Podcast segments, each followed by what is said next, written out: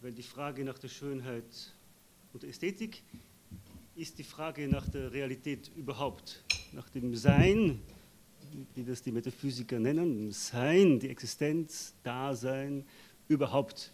Ist überhaupt nicht geklärt. Ich werde es auch nicht klären.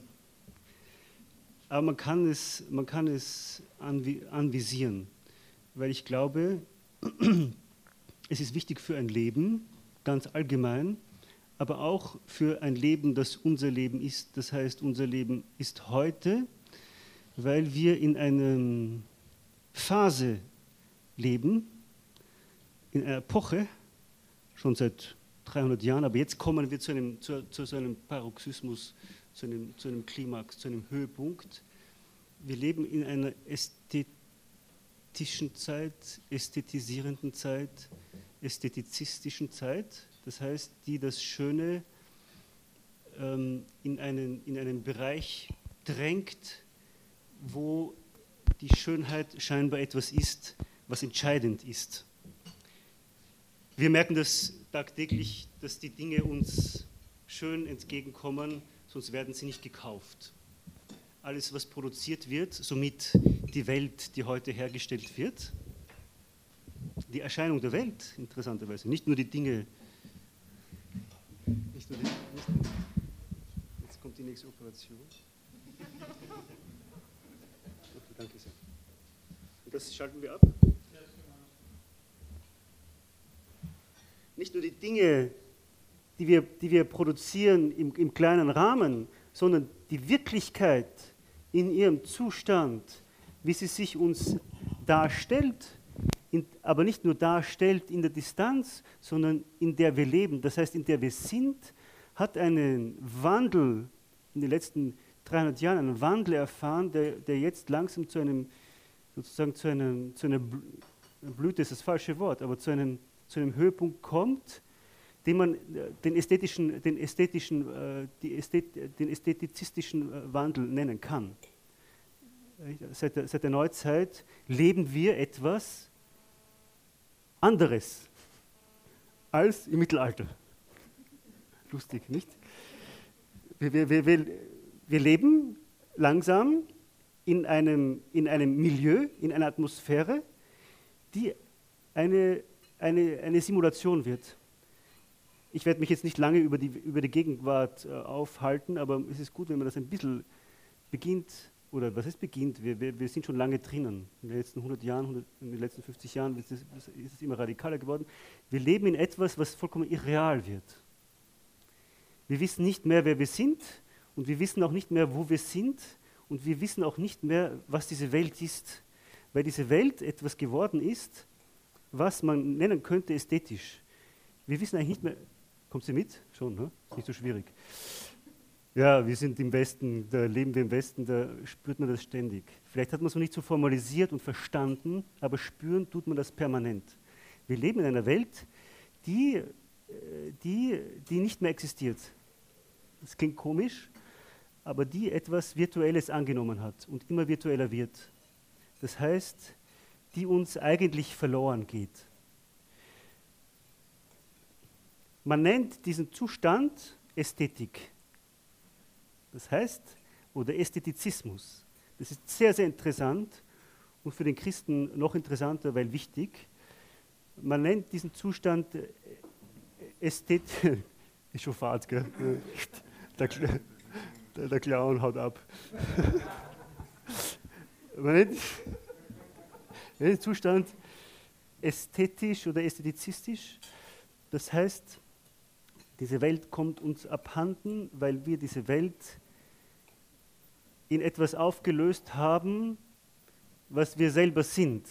Wir sind uns dessen nicht mehr gewiss, dass es überhaupt das Außen gibt. Darum verlagern wir unsere Aktivitäten, unsere Lebensvollzüge, unsere Lebensoperationen in das Mediale, in das Virtuelle, weil das uns viel realer und potenter und effizienter erscheint. Das ist sehr interessant.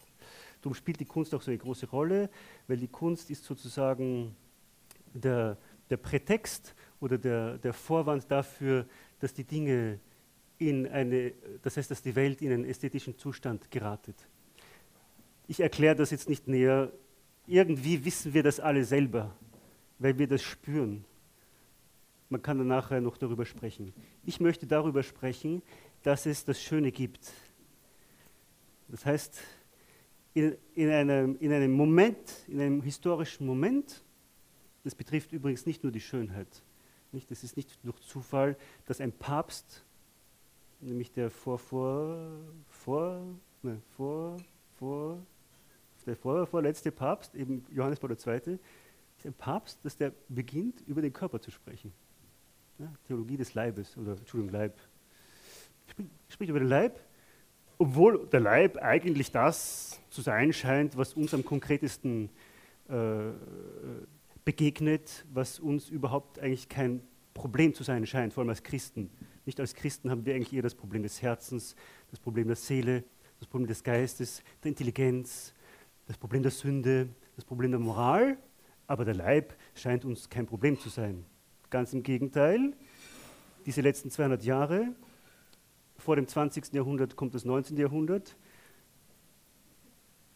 und wir sind alle Kinder, nicht nur des 20. Jahrhunderts, sondern des 19. Jahrhunderts.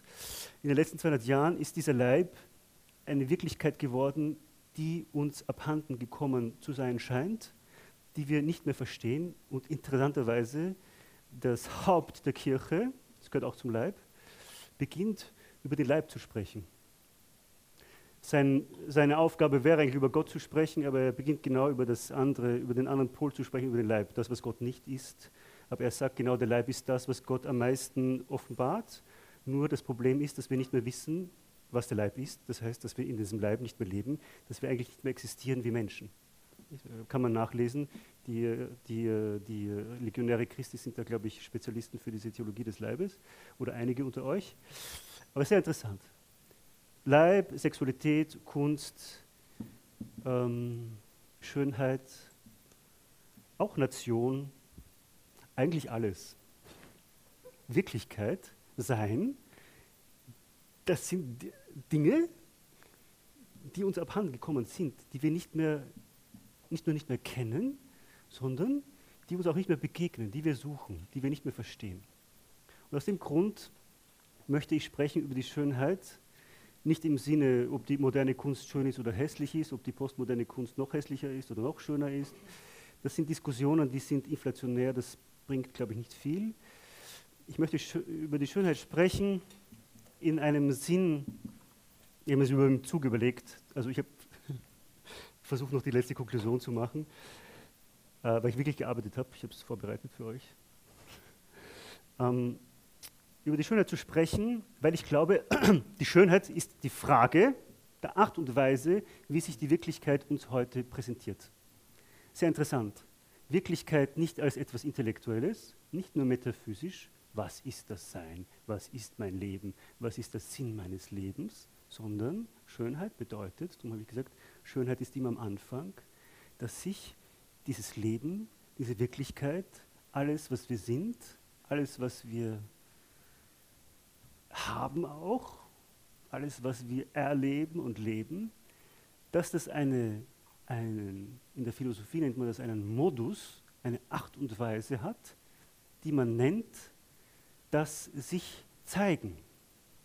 Frauen wissen das am besten. Frauen, manchmal, also ich meine das jetzt nicht kritisch, ja, aber ich weiß, dass sie sehr stark an sich arbeiten, in ihrem sich zeigen. Ja, die, die, die, die, werden das wahrscheinlich viel eher verstehen, was das bedeutet, das sich zeigen, aber jetzt nicht im Sinne von äh, sich hergeben, aber dass der Ort der Erscheinung, dass der etwas zu tun hat mit dieser Wirklichkeit. Und das ist die Frage der Schönheit. Die Frage der Schönheit ist die Art und Weise, wie wir der Wirklichkeit begegnen. Nicht nur begegnen in einer Aktivität, die von mir kommt, ich gehe auf die Wirklichkeit zu, ich gehe auf das Glas zu, ich nehme das Glas, ich werde dessen habhaft, ich gehe auf einen Menschen zu, sondern die Art und Weise, wie sich mir mir Wirklichkeit schenkt. Wirklichkeit ist nicht nur etwas, was ich anvisiere und was ich versuche mir zu nehmen, sondern die Schönheit, die Philosophie der Schönheit, die Erfahrung der Schönheit genau zeigt uns, dass die Wirklichkeit eigentlich etwas ist, was eine Gabe ist. Interessanterweise. wir versuchen heute in einer hochentwickelten Effizienz zu leben, das heißt in einer hochentwickelten Machbarkeit von Wirklichkeit und entdecken gar nicht, was Wirklichkeit überhaupt ist, dass sie nämlich etwas ist, was sich mir gibt, was sich mir schenkt. Das ist großartig. Ja? Wir, sind, wir, wir, sind, wir sind in, einem, in, einer, in einer, scheinbar in einer vollkommenen Verdrehung der Dinge.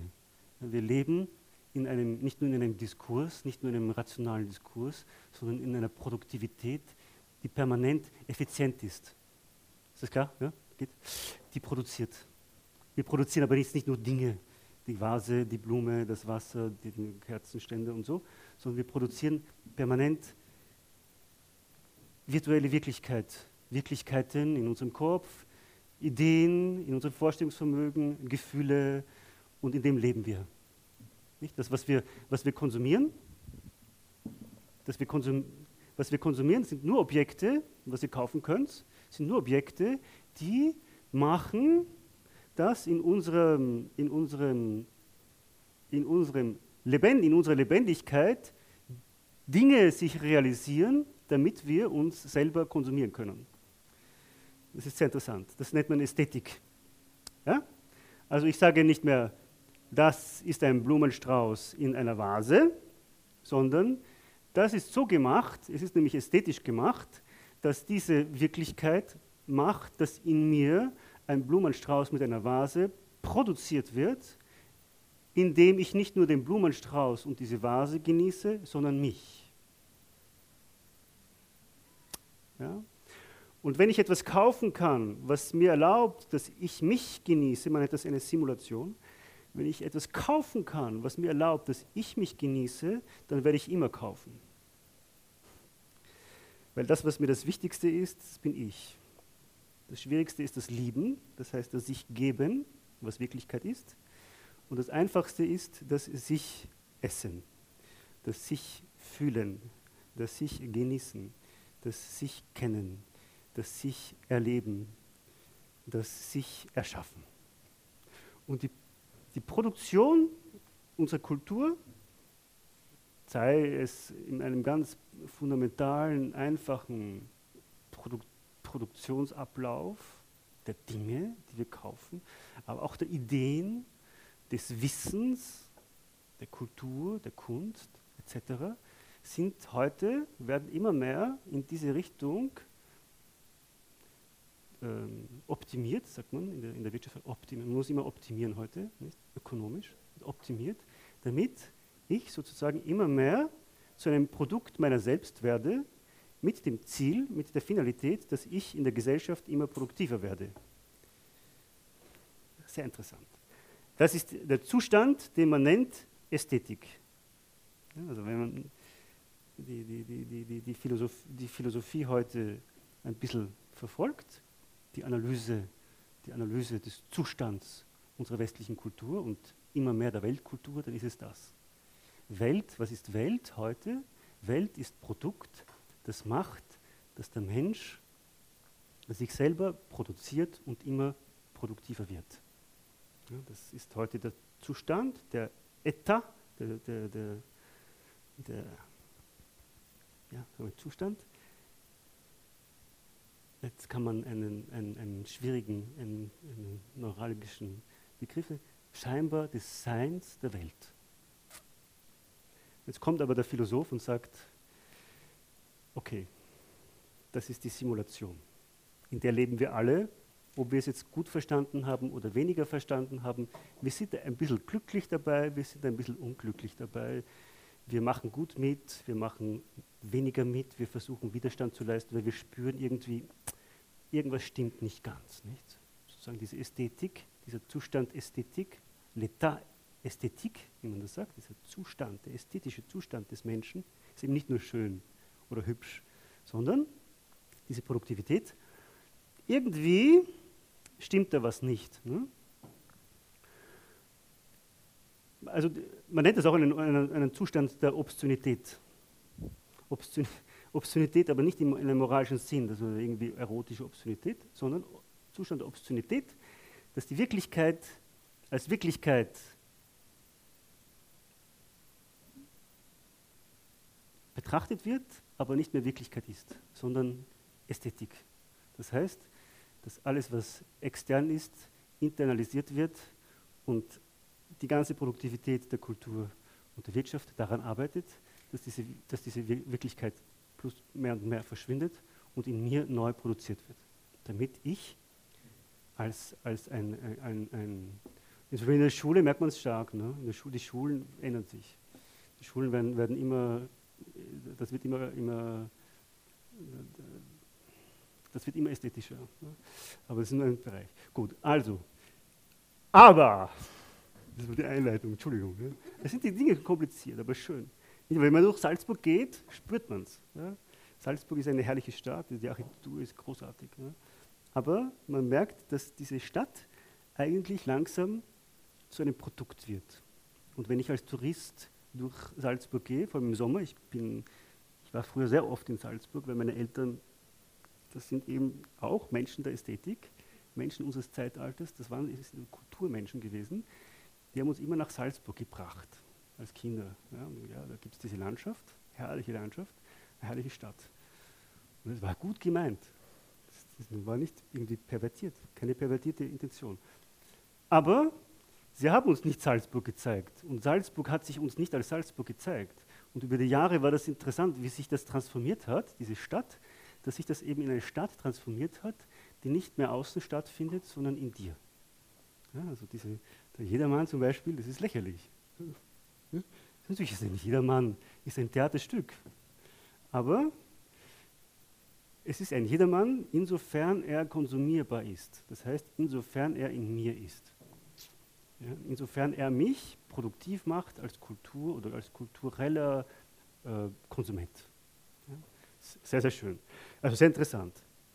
Aber ich spreche durch so anderes. Einige Erfahrungen in unserem Leben kommt ihr ein bisschen mit oder ist, ihr seid enttäuscht, weil es geht nicht um die schönen Bilder oder die schönen Gesichter. Aber es ist Theologie vom Fass und Theologie vom Fass heißt äh, Theologie vom Fass. Das heißt, das heißt, dass man aktuell leben muss. Theos ist der Gott, ist Gott und Gott ist nicht in der Vergangenheit, ist auch nicht in der Zukunft, sondern Theos, Gott ist jetzt. Gott erschafft mich jetzt, Gott gibt mir jetzt das Sein, Gott gibt mir jetzt das Leben und vor allem Gott liebt mich jetzt. Und er gibt mir jetzt meinen Verstand, er gibt mir jetzt mein Herz und sagt, denke, denke und liebe, Denke die Wirklichkeit, denke den Menschen, denke dich selber, liebe die Wirklichkeit, liebe den Menschen, liebe dich selber, liebe Gott. Er sagt, sei, sei nicht ein, ein Konsument, sondern denke die Wirklichkeit als Wirklichkeit, nicht als Virtualität, nicht als Simulation, nicht als beides, sondern versuch zu verstehen, worin wir leben, weil da sagt Gott etwas von sich. Das ist großartig, ganz schön. Ne?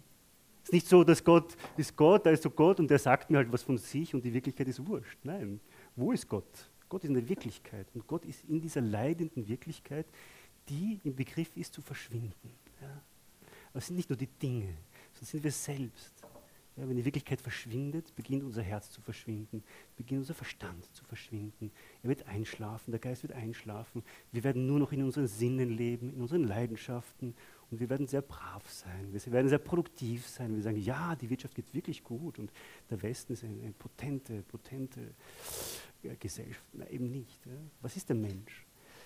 Und darum schlage ich vor, dass man spricht über die, über die Schönheit. Das heißt, darüber, trotz alledem, trotz diesen, dieses interessanten Zustandes, der wirklich interessant ist, der ist ja nicht nur schlecht, ja, sehr interessant. Nichts, hört man hört ihr das? Das ist interessant. Nicht? Warum soll ein Telefon, wenn mich jemand anruft, warum soll eine Gitarre spielen? Meine, das ist, und das ist ja nicht einmal eine echte Gitarre, wenn wenigstens eine echte Gitarre spielt, sondern da, da gibt mir ein Gefühl, dass ich sage, ah, der da jetzt anruft, äh, das ist eigentlich etwas, was ich konsumieren kann. Das ist großartig. Da, der sagt mir jetzt vielleicht eine schlechte Nachricht. Äh, ich weiß nicht, äh, morgen ist Schneefall und es gibt überhaupt keinen Straßenverkehr und du kommst nicht in den Pongau, in den Pongau äh, arbeiten musst. Aber das wird so gemacht, dass du das, die schlechte Nachricht auch konsumieren kannst, nicht? Steht ihr? Ganz interessant. Gut, nur Beispiel. Aber jetzt über die Schönheit, das ist das Wichtigste. Jetzt sprechen wir die Schönheit und, und sagen, was ist diese Schönheit? Was ist diese Schönheit? was bringt diese Schönheit zutage? Warum ist die Wirklichkeit überhaupt schön? Nicht nur in dem Zustand unserer Kultur, sondern überhaupt. Warum ist Wirklichkeit schön? Warum ist Sein schön? Und warum ist es bedeutsam und wichtig für mich? Und was ist das überhaupt, dieses Sein der Schönheit? Was ist das überhaupt, Schönheit? Ja, weil die Wirklichkeit würde uns überhaupt nicht interessieren, der andere Mensch würde uns überhaupt nicht interessieren, die Liebe hätte, aus, hätte, hätte sich ausverkauft, wenn es die Schönheit nicht gäbe. Also eine Frau als Mann, ich schaue jetzt niemanden an, aber als Mann schaut man eine Frau an, nicht weil sie ausschaut wie so eine Box. Ist auch schön, aber wenn das eine Frau wäre, würde ich sagen, ja, da schaue ich lieber das Glas an oder euch. Ja? Aber nein, da ist etwas drin, interessanterweise, auch bei Männern wahrscheinlich für die Frauen. Ich kenne es nicht so, aber ich war auch in der Welt einmal. Und kann man sich fragen, warum sind die Dinge so geprägt? Warum haben die Dinge so eine Ausprägung? Warum haben sie so eine, diese Art der Manifestation, diese Art des Erscheinens, dieses, diese Art des sich Ereignens? Ja, das ist ja nicht nur visuell. Nicht? Ein Mensch, der kommt, der hier reinkommt zum Beispiel, ist ja nicht nur visuell, aha, blauer Pullover und rote Haare. Nein, da gibt es eine Präsenz zum Beispiel. Warum hat dieser Mensch so eine Präsenz? Man sagt, ein Mensch, das, das, was den Menschen eigentlich ausmacht, ist seine Seele und sein Geist. Warum erscheint er so? Warum kommt er so? Warum hat er diese Gegenwart? Warum hat er diese Anwesenheit? Was bedeutet das? Und warum tut das etwas mit mir? Ja, die, die, Menschen oder wahrscheinlich die Frauen öfter machen sich ja jetzt nicht nur hübsch, äh, damit sie, weil sie hübsch machen, sondern da gibt es einen Relation, eine Relationalität zu dem anderen. Nicht nur von, im Sinne von äh, Aufmerksamkeit sammeln und so, dass man irgendwie einen Ruhm erhat, er, erheischt und das Ansehen und den Respekt, sondern das dürfte etwas mit dem Sein zu tun haben. Jemand, der sich präsentiert, ist ja nicht nur manipulativ, sondern er sagt, du, du, der du der andere bist, du verlangst von mir, dass ich schön bin. Nicht nur ich will mich schön machen für dich, sondern du, der du mir gegenüberstehst, du tust etwas mit meinem Herzen und mit meinem Verstand und mit meinem Sinnen und mit meinen Gefühlen und mit meinem Vorstellungsvermögen und mit meinem Körper, dass er sagt, er muss sich präsentieren dir. Schön. Aber nicht nur der Mensch, sondern die Wirklichkeit überhaupt. Die Wirklichkeit überhaupt sagt, ich muss mich präsentieren dir. Ja, wenn man durch den Wald geht, kann man sagen, ja gut, also Bäume, äh, so Baumstämme und Blätter, was auch immer. Aber der Wald hat eine, eine, eine Gestalt. Nicht? Oder wenn man spazieren geht in den Bergen oder auf einer Wiese geht. Oder auch wenn man in ein Museum geht. Oder wenn man überhaupt mit Menschen ist. Warum tut das so die Wirklichkeit mir so gegenübertreten? Hast du mal gefragt? Das ist interessant. Wenn das vollkommen belanglos wäre, ja, dann würden wir sterben. Die Wirklichkeit hat ein Gesicht. Das ist aber jetzt nicht die Augen und die Nase und der Mund, sondern die Wirklichkeit hat ein Gesicht. Ein Gesicht, das sagt, du verlangst von mir, dass ich mich dir so gebe. Irgendetwas in dir macht, verlangt, dass ich schön bin. Aber nicht geschwingt, ja, sondern ein Aussehen habe. Warum? weil das gehört zum Sein. Gehört zum Sein. Einfach. Ist es schon Fahrt? Na, es geht noch, oder? Ich muss mich immer zurückfragen, weil wenn es wirklich Fahrt ist, kann man abbrechen. Ah, zum Beispiel Vögel, ja? ganz normale Natur. Die, wenn, man, wenn, man, den Gesang hört von einer Amsel, das ist großartig, die Amsel. Liegst im Bett in der Früh und hörst die Amsel. Denkst dir, die Amsel singt heute wieder so hübsch. Und am Abend, am Abend hörst du die Amsel wieder und sagst, die Amsel singt heute wieder so hübsch. Eigentlich die Wirklichkeit, wie sie sich gibt, sie gibt sich so hübsch. Und dann kannst du sagen, ja gut, also ich bin jetzt ein Naturwissenschaftler und ich gehe jetzt und untersuche das. Wie kommt dieser schöne Gesang zustande? Wie macht er das mit diesen, ich weiß nicht, wie das heißt, da diese, ihr kennt das sicher besser, ihr Clowns, diese Gesangsapparaturen, oder die, manche sagen, ja, das sind die Hormone bei der Amsel, weil die Amsel, die braucht den Hormonschub, damit eben die Fortpflanzung funktioniert. Aber wenn ich jetzt alle, alle, alle diese Parameter kenne und habe und mir dann relativ dazu den Gesang der Amsel anhöre, werde ich sagen, sehr interessant, diese Erklärungen, aber der Gesang der Amsel ist überhaupt nicht, ähm, ist überhaupt, ist überhaupt nicht getroffen. Nicht? Ist überhaupt nicht erklärt dadurch, ich schlage schon ein. Ist, ist überhaupt nicht erklärt dadurch. Nicht? Die Amsel singt und du glaubst, ja, du kannst es erklären, ja, ja, weil die ja, macht das so, die Causa Materialis tut da sowas und dann, dann, äh, dann gibt es eine Notwendigkeit, dass eben der, der Amsel Espes da überleben kann und, und darum singt die so schön, damit sie das an. Nein, nein, also wenn du hör dir mal die Amsel an. Interessant, diese Wirklichkeit, die nicht einmal jetzt äh, sehr animiert ist mit einem Geist, ist schön. Die Wirklichkeit ist schön. Versteht ihr? Die tut etwas ohne Nutzen. Ohne Nutzen. Beim Menschen versteht man es gut, weil der macht Kunst. Der schreibt die Symphonie und sagt, der Beethoven sagt, das ist nur für die Schönheit. Aber eine Amsel singt ohne Nutzen. Ein zweites Beispiel in der Kunst. Ich weiß nicht, ein, ein Bild von äh, Hausnummer. Ein Bild, ein, ein Bild von Van Gogh. Siehst du einen, einen Stuhl, der ist ein leerer Stuhl, es steht in einem leeren Zimmer und denkst dir, aha, gut, also der Van Gogh steht auf in der Früh und sieht einen leeren Stuhl und sein leeres Zimmer und dann sagt er, also ich weiß heute nicht, was ich malen soll, ich male das halt ab. Nicht so? Denken wir, weil wir sind sehr positivistisch, wir sind sehr naturwissenschaftlich geprägt, wir sind sehr ästhetisch geprägt. Aber es ist nicht so. Weil wenn du es länger anschaust, wirst du sehen, dass dieser Stuhl zwar leer ist, das Zimmer ist auch leer, das Zimmer ist arm, aber plötzlich beginnt sich das zu bevölkern. Dieser Stuhl, das ist nur eine Außenseite. Das Ganze beginnt sich zu zeigen. Der das gemacht hat.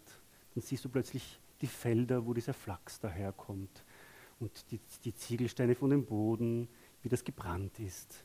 Du siehst irgendwie der, der Mann oder der Mensch oder die Frau, die diesen Stuhl gebraucht hat, dass er so ab, abge, abgenutzt aussieht und so weiter. Das heißt, die Wirklichkeit ist schön, weil sie etwas zeigt, was du nicht siehst. Der Amselgesang zeigt etwas, aber nicht, dass sich die Stimmbänder so äh, montieren und dass die Hormone so ge äh, gebaut sind, dass, sie, dass, du, dass die jetzt schön singt, sondern der Amselgesang und das Bild zum Beispiel zeigen etwas, was nicht sichtbar ist. Lustig. Die Wirklichkeit die uns so banal vorkommen. Tisch, ah, Blumen, ah, Wasser, nicht? Ist alles selbstverständlich, überhaupt nicht selbstverständlich. Weil die Dinge haben ein Aussehen und dieses Aussehen, das ein schönes Aussehen ist, was es herrlich ist, durchsichtig, zeigt mir, dass in diesen Dingen etwas drin ist, was unsichtbar ist. Und genau das sehe ich. Und das bewundere ich auch. Wenn ich ein Gesicht anschaue, zum Beispiel, schaue ich dem in die Augen oder schaue ich in die Augen und sage, ja, also nur die blaue Farbe und nur die braune Farbe und nur das Rosa von, deinem, äh, von deiner Haut, das bist du nicht, sondern in dieser Sichtbarkeit sehe ich etwas, was nicht sichtbar ist. Toll, oder? Nein? Versteht ihr das? Nein? Du? Peter, geht's? Okay, ich mache weiter. Das heißt, der Mensch, der. Ah, du hast eh den Magistertitel. Ja, genau. Genau, kein Problem. Das heißt, der Mensch, die Wirklichkeit, zeigt sich und zugleich zeigt sie etwas, was nicht zeigbar ist, das heißt, was unsichtbar ist, aber was du genau wahrnimmst, wenn du die Schönheit wahrnimmst. Du siehst in der Schönheit etwas, du siehst oder hörst oder fühlst oder tastest etwas, was nicht sichtbar ist. Interessant. Wenn du einen Menschen siehst, wenn ich sie jetzt genau beschreibe, von oben bis unten, jeden Mikromillimeter, und ich sage ihnen das und sage, das sind sie, dann werden sie sagen, na, das bin ich nicht. Dann kann man sie aufschneiden und sagen, okay, jetzt schauen wir uns das innen an. Und die Leber, das Herz und die Rippen und so weiter. Und ich sage, das sind sie. Nein, das bin ich nicht. sondern was sind sie dann? Wo ist das, wo sie sind eigentlich? Nicht wahr? Und die Schönheit zeigt genau das. Die Schönheit ist ein sich zeigen von etwas, was sich nicht zeigt. Und das nennt man das Sein. Wie, wie heißen Sie? Darf ich? Barbara, wenn ich so frech bin. Aber äh, die Barbara sehe ich. Aber nicht alles, was ich sehe, ist nur die Barbara, sondern die Barbara ist die Barbara, die ich auch nicht sehe. Und alles, was ich an ihr sehe, spricht mir von der Barbara, die ich nicht sehe. Und das ist die Schönheit. Der obszöne Blick, wovon ich vorher gesprochen habe, der ist genau umgekehrt. Der obszöne Blick, der Blick des Positivismus, der Blick wahrscheinlich unserer Kultur, der ist so, dass er nur das sieht, was er sieht. You see what you see. Nur die Oberfläche. Das heißt, wir produzieren heute nur Oberflächen. Lustig.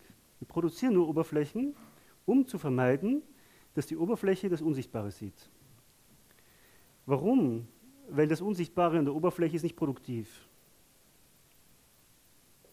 Hat keinen Sinn. Die Liebe hat keinen Sinn. Du liebst einen Menschen, weil du in seiner Sichtbarkeit das Unsichtbare entdeckst. Das sein Herz, sein Geist, sein Inneres, wie du willst. Und das ist nicht produktiv. Produktiv sind heute nur die Oberflächen. Und aus dem Grund ist es gut, sich zu fragen, was es ist, diese Schönheit. Bei der Schönheit geht es eben nicht um den schönen Schein, um die Ästhetik, sondern es geht letztlich, und das ist das Radikale, ich weiß nicht, ob ich das gut präsentiert habe, aber ich finde die Überlegung nicht so schlecht. Es geht um die Frage, wer wir sind und ob es uns gibt. Oder gibt es uns nur als eine virtuelle Oberfläche, die wir selber von uns entwerfen und sagen, ja, das sind wir. Oder ist das Sein wesentlich radikaler? Ist mein Leben wesentlich, radikaler? Und was ist die Bedeutung dieser Radikalität? Was ist das, dieses Sein, das sich zeigt? Lustig, nicht? Er sitzt hier und ich, du bist Simon? Genau. Simon. Simon sitzt da und ich sage, Simon existiert.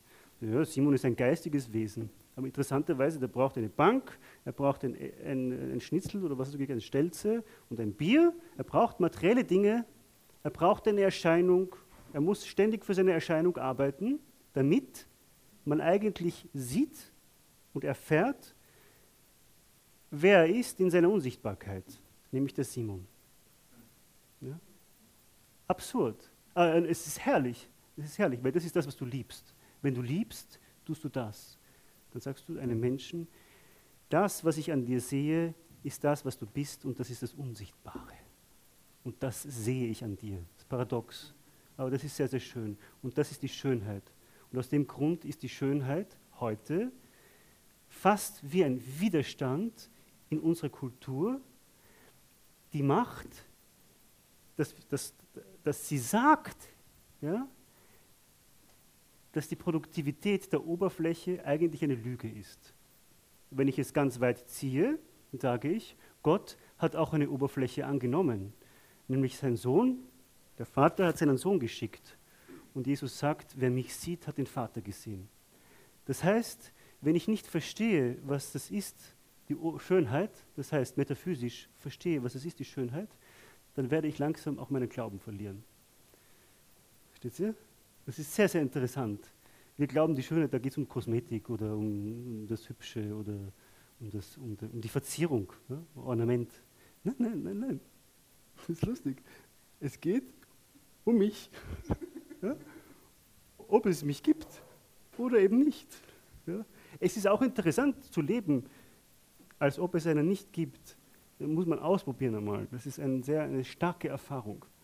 Ja? Weil es ist besser, das äh, bewusst und absichtlich zu machen, als dass man das macht, dass es mit uns gemacht wird. Ja, wir schlittern langsam so dort hinein. Aber es ist gut, das, äh, das selber auszuprobieren. Gut, also versuchen. Ist schon zu viel? Kommt ein bisschen mit? Nein? Aber Zeit geht aus. Soll ich noch weiterreden oder? Es beginnt eigentlich jetzt erst richtig. Weil jetzt kommt das Sein dran. Es kommt, Was? Kapitel? Ich bin noch immer beim ersten Zettel. Ich, ich erzähle euch eine schöne, eine schöne Geschichte. Frisch aus dem Zug. Frisch aus dem Zug. Ich sitze in der Oberfläche im Zug. Totale Virtualität. Total, aber so schön. Totale Virtualität. Ja, du, du, du spürst nichts, du sitzt in diesem Schwebeapparat und alle sind total elegant. Alle sind total elegant, die Sprache, es gibt den Dialekt, gibt es nicht mehr, sondern man spricht ganz sophisticated und auch die Stimmung ist, ist vollkommen irreal. Und, und ich auch. Ich bin schon übergegangen in die Oberfläche. Und, denk mir, und ich denke immer nur an Salzburg, wie, wie soll ich überleben, meinen Vortrag? Und, äh, und plötzlich sitzt äh, drei Reihen, das war unglaublich schön, drei Reihen vor mir sitzt ein Mann, also ein bisschen älter als ich, irgendwie gestandener, auch so mehr Gewicht. Und, und neben ihm sitzt ein, ein Junge, ein Junge. Und der Mann sagt 84. Und neben ihm sagt der, sagt der Bub, bringt das 84 nicht raus, weil er, weil er eben einen, einen, einen, eine schwere, eine schwere Leiden hat, ein mentales Leiden. 87, so, ja. Und er war so mutig ja, in, in, dieser, in, der, in der Oberfläche der Ästhetik, ja, diesen Sohn zu lieben. Er hat sich so tief mit ihm beschäftigt, dass er ihm ständig Worte gesagt hat, ständig dasselbe Wort und er hat sich, er hat sich so äh, fast schon, es war schon fast im, Zorn, weil der Sohn das nicht ausdrücken konnte. Ja, also Herr, Hub, Herr Huber, weil der hatte immer so sein Blatt gehabt und die sind gerade aus dem Krankenhaus gekommen, Herr Huber. Und der Sohn versucht, Herr Huber zu sagen, kann es nicht. Der Vater verzweifelt. Und das war die Schönheit, weil er hat durch, durch diese Fragilität des Sohnes die Oberfläche aufgebrochen und plötzlich haben alle umliegenden Menschen begonnen, mit diesem Mann zu sprechen. Ja, versteht ihr? Großartig. Der hat geschafft, ja, dass er durch die Schönheit der Liebe, des Seins, ja, den ganzen Zug, oder zumindest den halben, weil so laut hat er nicht gesprochen, den halben Zug, hat er trans transformiert in Heil. Ja, von Unheil, vom Tod der Oberfläche, es ist tot. Ist zwar sehr interessant, dass alles schwebt und alles ist soft und du hast irgendwie keinen Widerstand und, und das Leben ist schön, aber er hat manifestiert, ja, manifestiert, was eigentlich das Sein ist. Das Sein ist Liebe. Das, der Vater hat sich diesem Sohn geschenkt. Großartig. Und was war die Wirkung? Dass alle gekommen sind, eben wie die Geier zum Aas in dem Evangelium. Da, wo ein Geier, äh, nein, da, wo ein Aas ist, da kommen die Geier. Das war großartig. Ja. Und das Ganze ist zerbröckelt. Also, aber nicht jetzt glauben, dass es morbid ist, ja, sondern das ist eben die Tatsache. Ja. Da, wo ein Aas ist, da kommen logischerweise die Geier. Ganz natürlich, das ist eine Tatsache. Da, wo die Liebe ist, da zerbricht die Oberfläche und alle sind gekommen. Und die haben am Schluss haben die gesprochen, es war herrlich. Ja? Eine junge Frau hat ihr, äh, ihren, ihren äh, Portable, wie da, diesen Handy da ausgepackt und hat gesagt, weil der musste da irgendwo im Krankenhaus und gesagt, ja, darf ich bitte Ihnen äh, in, der, in der Klinik anrufen, weil der Zug verspätet sich und ich mache Ihnen einen Termin aus und alle, alle waren da. Ja? Warum? Warum? Ja, weil sie das Sein entdeckt haben. Ja, das Sein ist gut. Ja, das Sein ist gut. Warum ist es gut? Weil es gut ist. Ja, weil sich dieser Vater ja, dem Sohn schenkt. Das ist großartig, versteht ihr? Und das ist die Schönheit. Es ist immer eine Schönheit, die nicht nur an der Oberfläche ist, sondern das Sein, das sich schenkt. Ja, das Sein, das sich schenkt. Das ist großartig. Das heißt, geht's noch oder ist schon? Ich weiß, ich bin gegen die Sitten, aber. Also mal trinken, also trinken. Die Oberfläche muss man immer rasieren. Ja? Die Oberfläche muss immer. Also gut. Das ist die, es geht um, im Grunde genommen, es geht um die Person. Um, was ist diese Person? Der Descartes, ich mache jetzt einen Ausflug. Descartes, französischer Philosoph, Herkunft unserer Gemeinschaft. Descartes hat viel Blödsinn gesagt. Ne? Er hat vor allem die Menschen gesplittet in Res, Res Cogitans, Res Extensa. Das Produkt haben wir jetzt, ne, dass wir einfach ein, ein, ein verkopfte Menschen sind und den Leib haben wir vergessen. Der Erste, der das aufgenommen hat, Johannes Paul II., gesagt, also wir müssen den Leib wieder in die Mitte stellen. Gott hat den Leib angenommen. Er sagt also res extensa, res cogitans und das Wesen des Menschen ist eigentlich sein Denken und alles, was Leib ist, was Sinne ist, was Leidenschaften ist, was Vorstellungsvermögen ist, das ist alles nicht wirklich existent. Aber er hat etwas Großes gesagt. Ja? Er hat etwas Großes gesagt. Er hat gesagt, cogito, genau, wird es gesagt, bravo. Das kennt eh jeder. Ne? Cogito, ego cogito, ergo sum. Ja? Das ist natürlich falsch, ja, weil ich, ich, ich existiere auch, wenn ich nicht denke. Ja? Also, das heißt, ich denke, also bin ich, nicht? oder ich zweifle, also bin ich.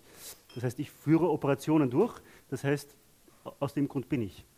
Ja, weil ich habe eine Gewissheit, wenn ich denke, dann habe ich die Gewissheit, dass ich existiere währenddessen, ich bin mir eigentlich nicht sehr sicher, ob dieser Tisch existiert. Ja, gibt es eh nicht, das Bier auch nicht. Ich trinke es halt nicht, aber, aber wenn ich trinke, existiere ich. Also, nicht sagt er, also da sind wir uns nicht sehr sicher mit, dem, mit, dem, mit, dem, mit der Wirklichkeit, weil die Sinne, die täuschen, oder sind einfach, das sind Lümmel. Aber der Mensch, der denkt, vor allem der Mensch, der negiert, das Bier gibt es nicht, der hat die Sicherheit, das existiert, weil er denkt und das gibt mir die Sicherheit, dass ich bin. Das ist natürlich falsch, aber er hat etwas sehr Kluges gesagt, eben wenn ich denke, oder ich denke, daher bin ich. Er hat gesagt, ich vollziehe mich, ich vollziehe mein Sein, wenn ich denke. Wenn du denkst, aber jetzt nicht irgendwas, also keine Rätsel lösen oder mathematische Aufgaben, sondern vor allem was, was sozusagen wirklich der, der, die, die Essenz des Denkens ist, wenn du eben das, was du liebst, das heißt den Menschen, den du liebst, zutiefst verstehst und erkennst, ja, sein, seine Seele, sein Inneres, sein Sein, dann lebst du, dann bist du, dann bist du Person. Und es ist nicht nur cogito, sondern amo. Also beim Descartes war das Lieben eher eine Willenssache, klar. Ich muss es überwinden zu lieben. Aber der Mensch muss sich nicht überwinden zu lieben, weil der Mensch ist angezogen, wenn er liebt. Amor ergo sum. Wenn ich liebe, bin ich ein Mensch, bin ich eine Person. Warum? Ich gehe aus meiner kleinen Einsamkeit zu dir. Ich öffne mein Herz für dich. Du bist eigentlich die Person, die macht, dass ich existiere. ist großartig. Ich liebe dich. ist großartig, ne? Ich vollende mich. Und das ist das Sein. Was ist das Sein? Das Sein, das hat jeder übrigens. Lustig, ja? Also wir sind eben nicht nur, nicht nur Oberfläche, ja? nicht nur äh, Oberfläche, die empfindet, nicht nur Oberfläche, die sich ständig produziert, die konsumiert und produziert und dieses Konsumieren ist ein Produzieren und dieses Produzieren ist ein Konsumieren. Das ist interessant, nicht? Wir werden so gemacht, dass, dass wir, dass wir ähm, das Produzieren mit dem Konsumieren heute gleich haben. Wir brauchen nicht mehr die Dinge von außen, sondern indem wir etwas produzieren, konsumieren wir uns schon selber. Das ist die Oberfläche. Das ist Seelenlosigkeit, kein Sein. Aber der Mensch, die Person, die liebt, sie öffnet sich dem anderen und vollendet sich dadurch. Sie ist ganz Person. Das heißt, dieses Sein ist sehr interessant. Das ist mittelalterliche Philosophie. Dieses Sein hat die Fähigkeit, nicht nur substanziell in sich zu sein, sondern komischerweise eine Relation, eine Beziehung einzugehen mit einem anderen Sein. Ja? Ehepaare sind das beste Beispiel. Ne? Also jemand, der heiratet, ist, das, ist, ist ein komischer Mensch eigentlich. Ne? Weil der, der sagt, ich bin mir schon sehr wichtig aber irgendwie am Horizont taucht jemand auf, auch wichtig am Anfang, wird immer wichtiger wird das Wichtigste. Und am Schluss sagt man, also nur weil es dich gibt, gibt es mich. Wenn es dich nicht mehr gibt, dann bin ich auch traurig. Und äh, also nicht nur traurig, sondern eigentlich bin ich dann, gibt es mich nicht mehr. Ja, schön. Ein Paar, wo, wo, wo der eine stirbt, die sich wirklich lieben, stirbt dann der andere auch bald. Das ist, Liebe, das ist die Liebe, die, die, die zerbrochen geht.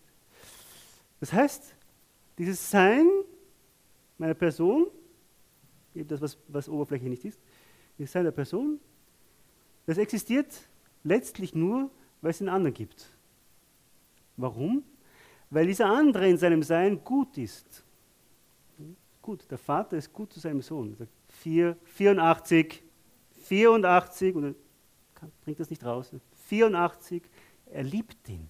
Das Sein ist gut. Das Sein ist gut. Das Sein ist auch wahr. Ich kann, ja, zum Beispiel, ihr kennt mich nicht, ja? aber indem ich spreche, lernt sie mich kennen. Also jetzt nicht nur den Inhalt, sondern auch meine Art und Weise, wie ich mich da so gebe. Ja? Also ganz komisch. Also, aha, der Nikodemus, aha, der ist irgendwie so. Ja?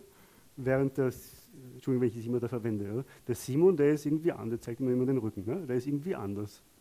Also ich lerne den anderen kennen. Mein Sein ist fähig, diesen anderen kennenzulernen. Cogito ergo sum. Indem ich denke, werde ich eine Person. Indem ich mich öffne für diesen anderen, werde ich Person, interessanterweise. Ich bin nicht nur Person, ich als ich, sondern ich, der ich auf den anderen zugehe, den anderen liebe, den anderen erkenne. Das ist der andere eigentlich, das andere Sein, macht mich zu dem, was ich bin. Was hat mit der Schönheit zu tun? Ja, Nikodemus, Bruder Nikodemus redet ein bisschen über die Schönheit. Sehr, sehr viel. Sehr, sehr viel. Weil dieses Sein beginnt sich zu manifestieren. Ja, dieses Sein, das einsam ist, dieses Sein, das es gibt, plötzlich ist angezogen und beginnt zu lieben ein anderes Sein. Diese Person wird Person.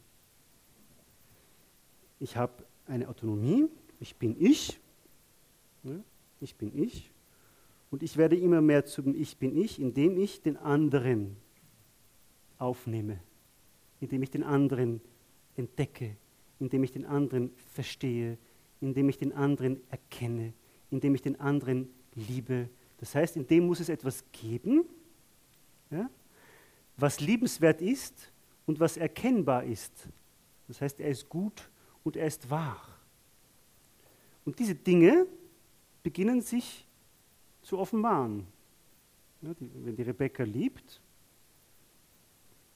ja, dann ist sie mehr Rebecca als vorher. Das heißt, sie beginnt sich zu offenbaren als das, was sie ist.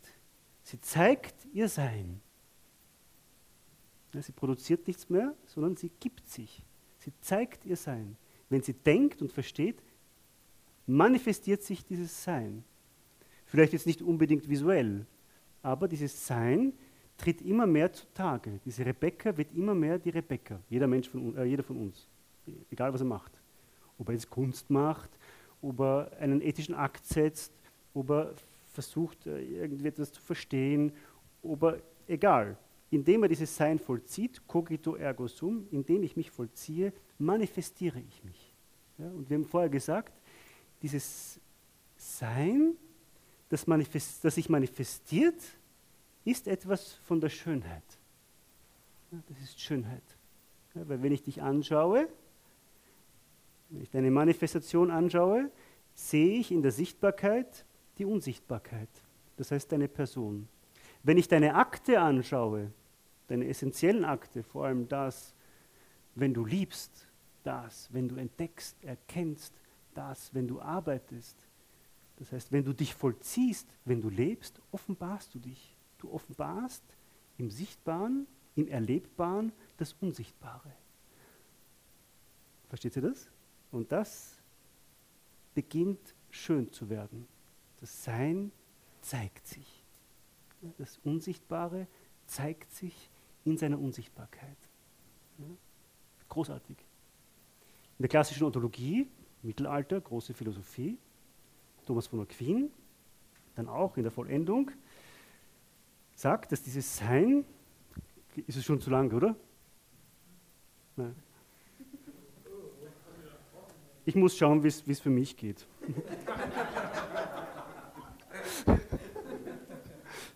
sagt, das Sein ist ein Bonum. Ist Bonum, es ist gut. Ja? Also das Sein zeigt sich in der Güte. Das haben wir jetzt schon verstanden. Es ist liebenswert. Ja? Jeder, der sich verliebt und liebt, aber nicht nur so verliebt, sondern wirklich liebt in der Wahl, der sieht das. Dieses Sein ist amicabilis, es ist liebenswert. Es macht, dass ich wähle. Der andere ist mein Ziel. Er macht, dass ich vollendet werde. Das Sein ist ein Verum, es ist wahr. Es ist großartig, das Sein ist wahr. Ja? Ich, es ist lesbar. Es ist nicht irgendwie so ein Fla Fla Flower, Flower Schaum, das Sein, äh, die Wirklichkeit. Nein. Das Sein. Nein, ist falsch? Ja, gut, ist der Polizist. Das Sein ist warum? Das Sein ist lesbar. Das heißt, in seiner Lesbarkeit, es ist ein Aletheia, es, ist, es offenbart sich. Es, es tut sich aus der Verborgenheit in die Entborgenheit heben. Das ist großartig. Ja? Habt ihr mal was verstanden? Habt ihr schon mal erfahren, diese, dieses, dieses Erlebnis, dass man etwas versteht? Ja? Mein Leben. Ich habe überhaupt nichts verstanden von meinem Leben. Aber einmal frage ich mich ja, was ist eigentlich mein Leben? Das ist großartig. Ja? Plötzlich, ah, da gibt es eine Struktur, gibt es eine Lesbarkeit. Und immer wenn ich verstehe, wenn ich entdecke, erkenne, dann bin ich mehr ich. Versteht ihr? Großartig. Es geht mir ein Licht auf. Ich werde hell. Sein ist ein Bonum, es ist ein Verum. Fertig. Das Sein ist ein Res. Eine, kennst du Latein, ne? Res. Ein, Res, ein Ding, sagt man. Ding. Eine Wirklichkeit, daher kommt unsere Realität.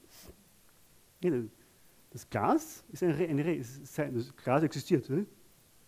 Ich, ich, ich fühle es, glatt mit meinen Händen, kalt, das Bier ist noch kalt, hat ein gewisses Gewicht.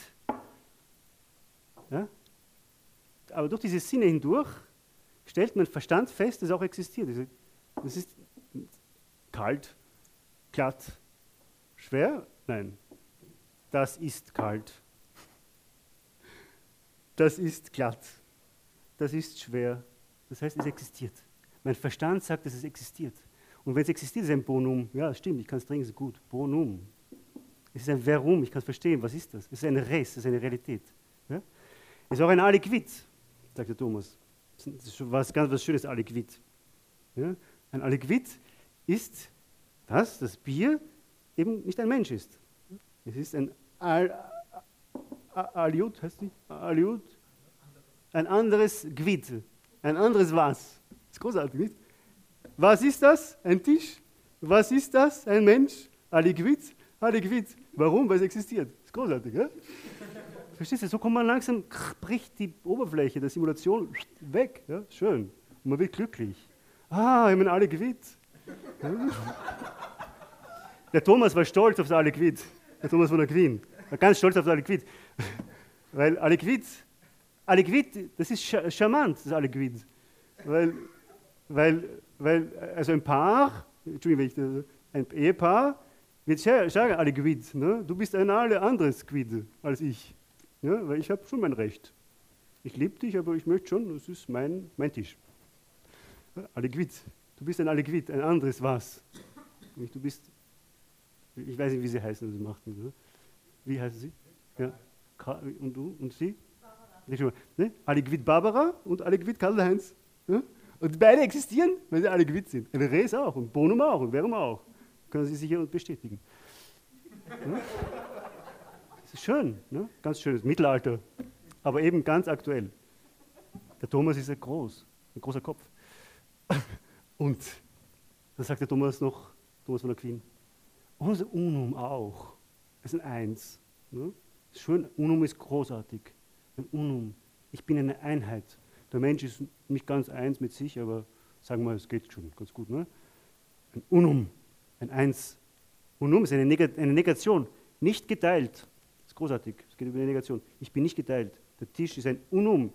Der Tisch eine, ist eine artifizielle Wirklichkeit, ist ein Unum, weil das sind aus verschiedenen Elementen, wird eine Einheit gemacht. Ein Unum, bin gleich fertig. Ja? Großartig. Alles, was ist, ist ein Unum. Alles, was ist, ist ein Bonum. Alles, was ist, ein Verum. Alles, was ist, ist ein Aliquid. Und dann die große Frage, haben sie sich gestellt, stellt man sich heute noch. Und alles, was ist, also auch ein Ens, ist. Alles, was ist, ist. Das ist das Wichtigste. Alles, was ist, ist. Ist ein Ens. Also das sind, das sind die Transzendentalien, nennt man das. Alles, was ist, ist so. Verum, bonum, aliquid, unum und, und res. Ja? Alles, alles, was existiert, ist so. Das betrifft alles. Auch Gott.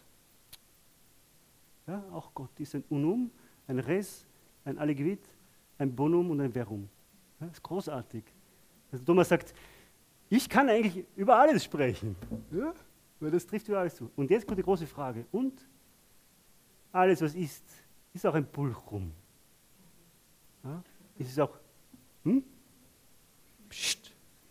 Also es ist auch im Pulchrum, ist auch schön, bin gleich fertig. Ist auch schön. Ja, große, große Diskussion. Alles, was ist, ist auch schön.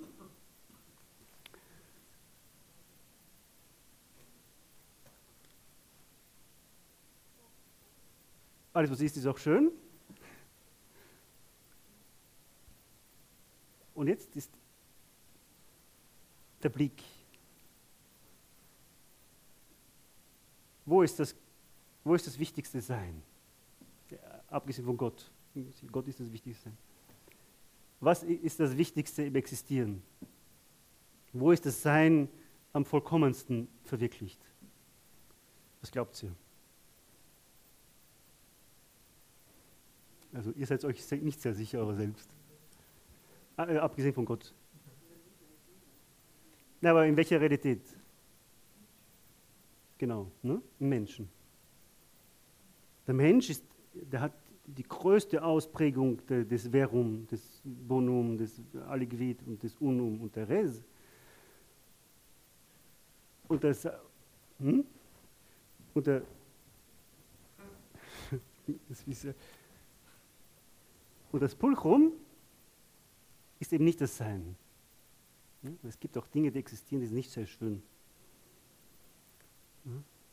Jesus am Kreuz ist das höchste Verum, das höchste, Pulchrum, äh, höchste Bonum etc.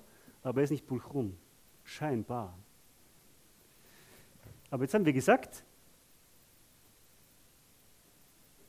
der Vollzug des Denkens, der Vollzug des Liebens, der Vollzug des Unum, der Vollzug des Aliquid, der Vollzug der Res, was der Mensch ist, wenn er vollkommen realisiert ist, dann manifestiert sich das Sein.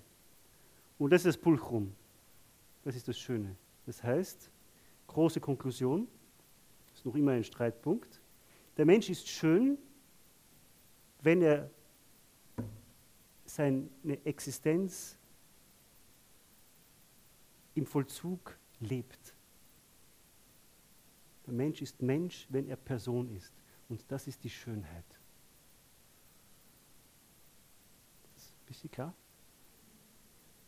Jetzt kann man weitergehen und sagen, aber jetzt bin ich wirklich schon fertig, ist die Person, die menschliche Person, also das Pulchrum ist irgendwie die Krönung aller Transzendentalien, aller fünf, äh, dieser Bonum, ich tue das nicht nochmal aufzählen, ja? Das ist sozusagen die, es ist der, der, Knot, der Knotenpunkt, der Knotenpunkt ganz, ich bin nicht ganz einverstanden, wahrscheinlich, oder? Es sind keine Eigenschaften, klar. Es sind keine Eigenschaften, weil eine Eigenschaft ist viel zu äußerlich. Es gehört, es ist, es ist konvertibel mit dem Sein. Und dieses Pulchrum ist quasi der, die, Ver, die Verknotung, die Verbindung von dem Menschen, der sein Sein vollzieht. Ja, vor allem im Lieben und vor allem im Erkennen dann ist es schön. Das ist herrlich. Weil das ist so wichtig, um zu sehen, was ist dieser Ästhetizismus? Ja? Was ist diese Ästhetik, in der wir leben? Das ist ganz anders. Ja? Ganz anders. Da ist das Sein nur dann wirklich Sein, wenn es effektiv ist. Ja? Heute existierst du nur, wenn du produktiv bist, letztlich. Wenn, deine, wenn dein Konsum produktiv ist. Und jetzt kann man sich noch fragen, aha, Also diese menschliche Person, sie ist und sie ist äh, pulchrum, weil sie lebt und sich existiert und sich vollzieht. Aber diese Person ist begrenzt. Sie kann sterben. Das heißt, dieses Sein, es ist, ja, es ist, es ist wirklich, es ist. Und zugleich ist es begrenzt. Das ist sehr radikal. Das ist nicht nur so ein dekorativer Satz. Wenn du liebst und jemanden wählst, sagst du, du, du machst, dass ich ganz zum Sein komme. Ja, wenn ich liebe, dann werde ich ganz zum Nikodemus. Also bei mir ist keine Schwierigkeit, weil ich liebe Gott. Und Gott stirbt nicht. Aber in der Ehe, Entschuldigung, ich bin immer so ein bisschen platt, was macht nichts. In der menschlichen Freundschaft ja, sage ich, du, du, der du bist, du, die du bist, du bist nicht nur mein Gut, du bist mein Ziel und dadurch, dass du mein Ziel bist, machst du, dass ich wirklich existiere und zugleich bist du sterblich. Das heißt, du machst, dass ich nicht ganz existiere. Und da fragt sich der denkende Mensch, gibt es ein Ens, ein Bonum, ein Verbum, das nicht limitiert ist? Und er steigt auf zu Gott. Er sieht, dass nämlich sein Seinsvollzug von Gott gehalten ist. Letzter Sa vorletzter Satz. Exodus 3,14 kann man lesen. Hm? Sagt, äh, fragt, äh, fragt der Abraham Gott, und was soll ich dem Pharao sagen, wie du heißt? Und Gott sagt was? Ich bin der, ich bin da. Sein. Ens, bonum verum, etc. Gott ist. Sein, sein, sein, sein Name ist sein. Jetzt kann man schnell gehen. Jesus, der kommt, der Vater den Sohn sendet, was sagt er von sich? Ich bin. Ich bin das Brot des Lebens. Ich bin die Tür. Ich bin der Weg, die Wahrheit. Ich bin. Der Vater und ich, wir sind eins. Unum im Sein. Wer mich sieht, sieht den Vater. Großartig. Das ist die Manifestation, haben wir vorher gehabt. Manifestation vom Sein. Der Sohn zeigt diesen Vater. Und wo zeigt der Sohn am tiefsten den Vater? Im Kreuz. Ja? Wenn der Sohn tot ist. Wenn er sich gibt, wird der Vater sichtbar. Das ist großartig. Das heißt, die Schönheit ist nicht der Tod, aber die Schönheit in ihrer Vollendung ist der Sohn, der sich dem Vater schenkt. Großartig, nicht? Schön, ne? Die Schönheit, das Pulchrum, das Pulchrum Maximum, ja, das ist dieser Sohn, der sich dem Vater hingibt. Und das ist die Quelle der Schönheit, weil es auch die Quelle unseres Seins ist. Lange Rede, kurzer Sinn. Ähm, der, der, der Sohn gibt sich, schenkt sich dem Vater am Kreuz, indem er stirbt, indem er Lamm ist. Er schenkt sich dem Vater nicht wie der, wie der stolze Ritter, der erst nicht potent ist und sagt, jetzt gebe ich mich dem Vater hin, sondern er schenkt sich dem Vater im Moment der größten Schwäche fast nichts. Fast nichts. Das heißt, letztlich im Zustand der Oberfläche, das heißt der Virtualität, das heißt dessen, was es scheinbar nicht gibt, das heißt im Zustand dieses obszönen Blickes, den wir irgendwie heute leben, ja, heute haben wir gesagt, gibt es fast Realität nicht mehr, weil sie nur noch simuliert ist.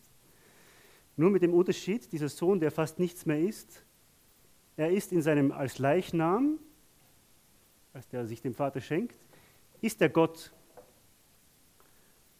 Das heißt, dieses fast nichts, dieses fast Nichtsein ist Gott. Und wenn wir heute diesen Zustand des Ästhetizismus leben, im Glauben, im Kreuz, das heißt, wenn wir den Tod dieser Kultur sozusagen leben, wenn wir diese kleine Apokalypse, Apokalypse leben, dann haben wir die Hoffnung auf die Auferstehung. Ja, haben wir Hoffnung auf die Auferstehung. Wenn wir uns mit dem Sohn, das heißt mit der Welt, die der Sohn trägt in seinem Kreuz, dem Vater hingeben. Und das ist der Sinn der Schönheit des Christentums. Und da bin ich beim letzten Wort.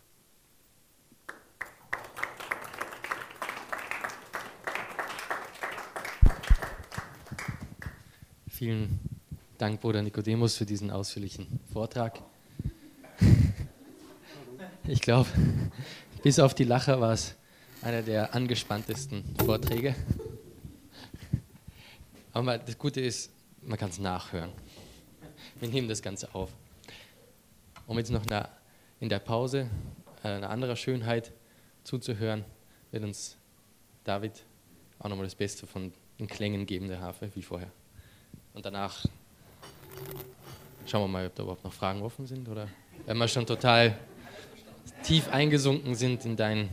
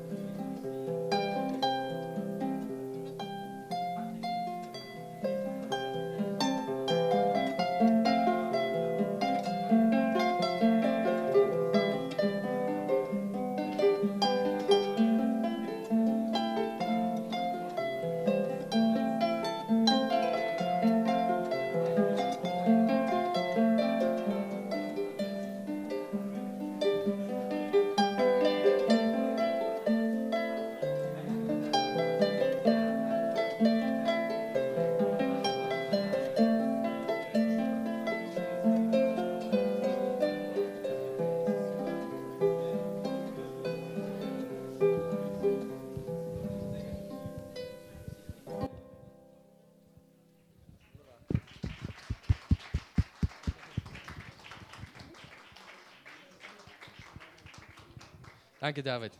Danke. So, wir wollen natürlich die Tradition von Theologie vom Fass nicht unterbrechen und trotzdem auch Zeit nehmen für Fragen oder Gespräch. Daher die kleine Mutprobe, das Mikrofon in die Hand zu nehmen und jetzt noch unseren lieben Bruder zu fordern mit ein paar Fragen. So, ich selber hätte einige Fragen. Ich soll, ähm, soll ich sie einzeln stellen oder nacheinander direkt?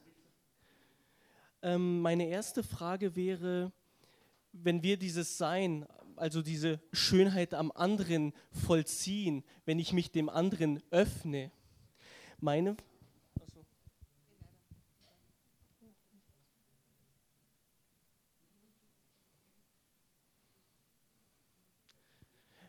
ja, meine Frage ist dann quasi jetzt auf Mann und Frau bezogen. Wenn ich mich jetzt der Frau öffne und mein Sein vollzogen habe, bin ich mir selber schön, wenn sie mich dann verwirft? Oder was ist dann die Schönheit in Bezug auf dieses Verhältnis Mann und Frau? Also meine Frage ist, wenn ich dieses Sein vollzogen habe, diese Schönheit äh, quasi in Bezug jetzt auf eine andere Person, aber wenn diese Person mich verwirft und es nicht verwirft. annimmt, ja verwirft und nicht sagt äh, oder sagt, ich bin nicht schön, Punkt. Wie ist es dann? Das wäre die erste Frage. Achso, die zweite Frage ist. Also die, ich würde sagen, also metaphysisch ist gut, metaphysisch ausgedrückt Es ist natürlich, also das ist eine Gratwanderung, nicht? Weil, weil man, du, man, man kann die Schönheit nur von der, von der Gesamtperson sehen. Ja? Und, und, und die gibt es, das gibt es natürlich nicht vollkommen verwirklicht. Wir, wir, wir konvergieren dorthin. Ja? In, einmal in der Visio, Beatifica, werden wir schon sein, weil, weil, weil, weil sich unser Sein wirklich vollzieht. Aber was wichtig ist, und das ist der große Unterschied zu Descartes, weil Descartes verwirft die Metaphysik. Descartes sieht, sieht dich und sieht den Menschen nur vom Leben her. Das heißt von deinem Vollzug. Du vollziehst dich. Das heißt, darum bist du. Aber, aber metaphysisch gesehen ist das Sein schön, insofern es Akt ist. Das heißt, das Sein, das Macht, also ich weiß nicht, ob ihr liiert seid, aber das Sein, das, der Akt von deiner Freundin macht, dass du, Philipp, eben nicht nur Philipp, Philipp bist, sondern dass sich dein Sein transformiert in Freund von Miriam. Und das, dieser Akt ist schön, aber in einer, in einer gegenseitigen Liebe. Also bei der Verwerfung kann dieser nicht ja, mehr. Genau. Dann, okay. genau. Dann ist die nächste Frage ist quasi, wenn alles... Aber da darf ich nur, nur was dazu sagen? Das ist ein, ein, ein spekulativer Gedanke, verstehst du? Wir, wenn, wenn wir im Spekulativen sind, dürfen wir das Praktische nie vergessen. Ja? Aber das Spekulative will, will, versuchen zu verstehen die Existenz. Ja? Und das ist immer auf der Ebene des Prinzips.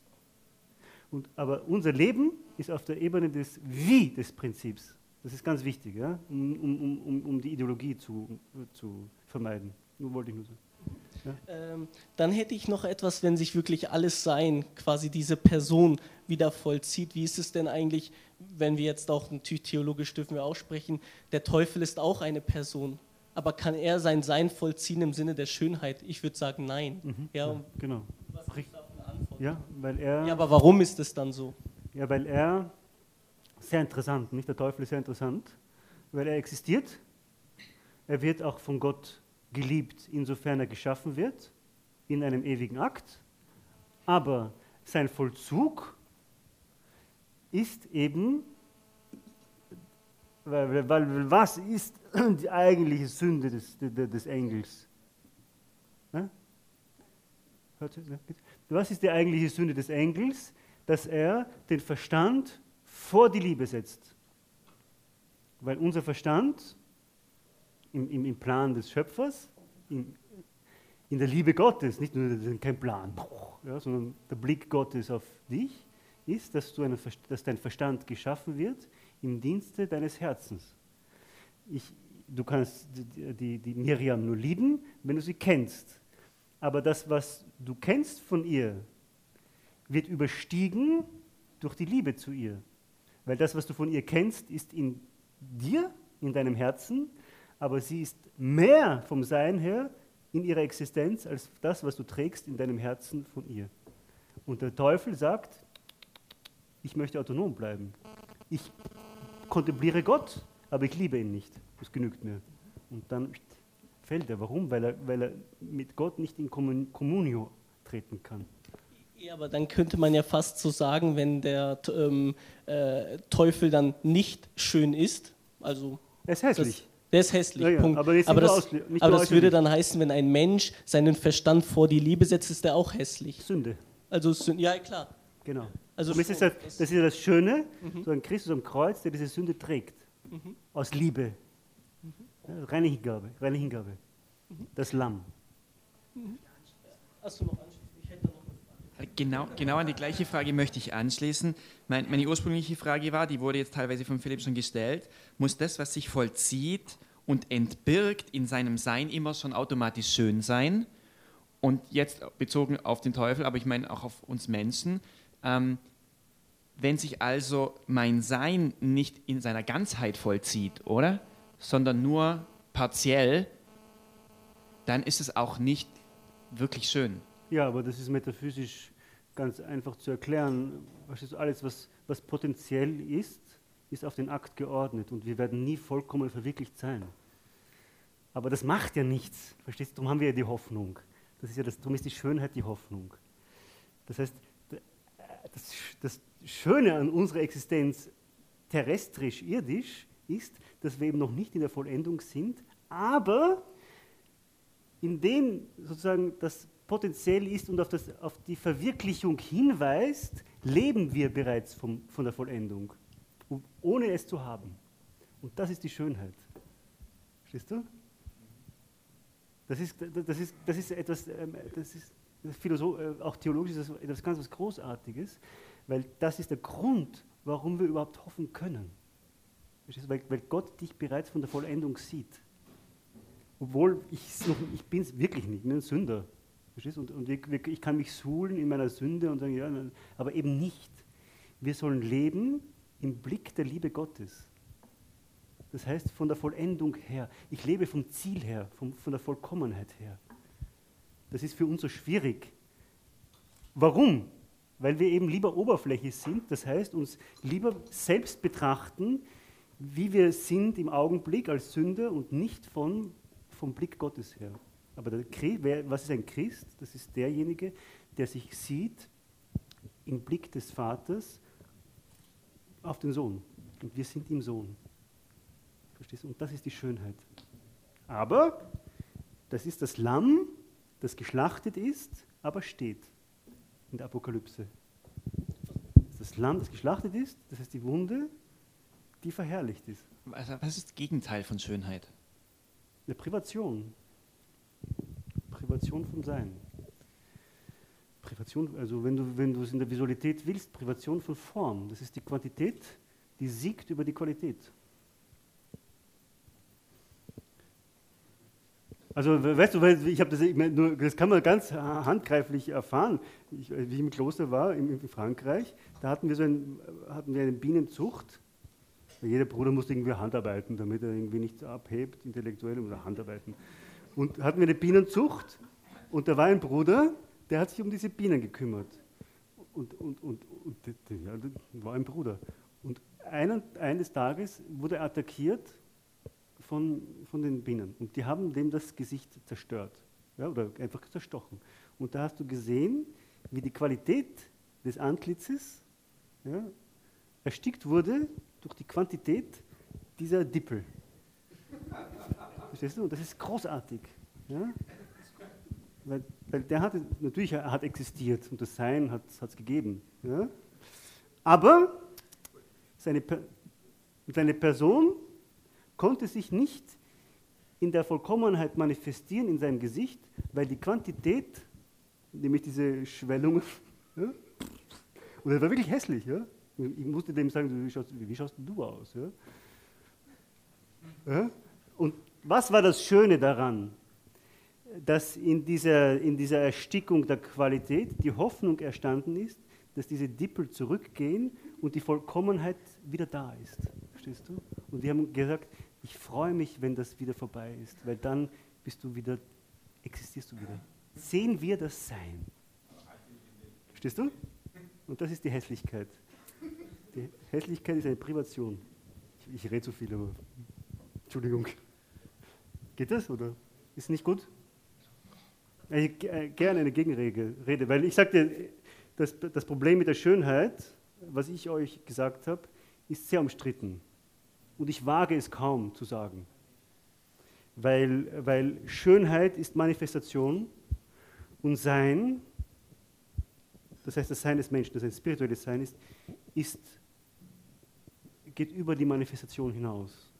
Und die Frage, ob Gott wirklich schön ist, ist, ist eine tiefe Frage. Ne? Aber ich trinke ein bisschen ein Bier, ja? Okay.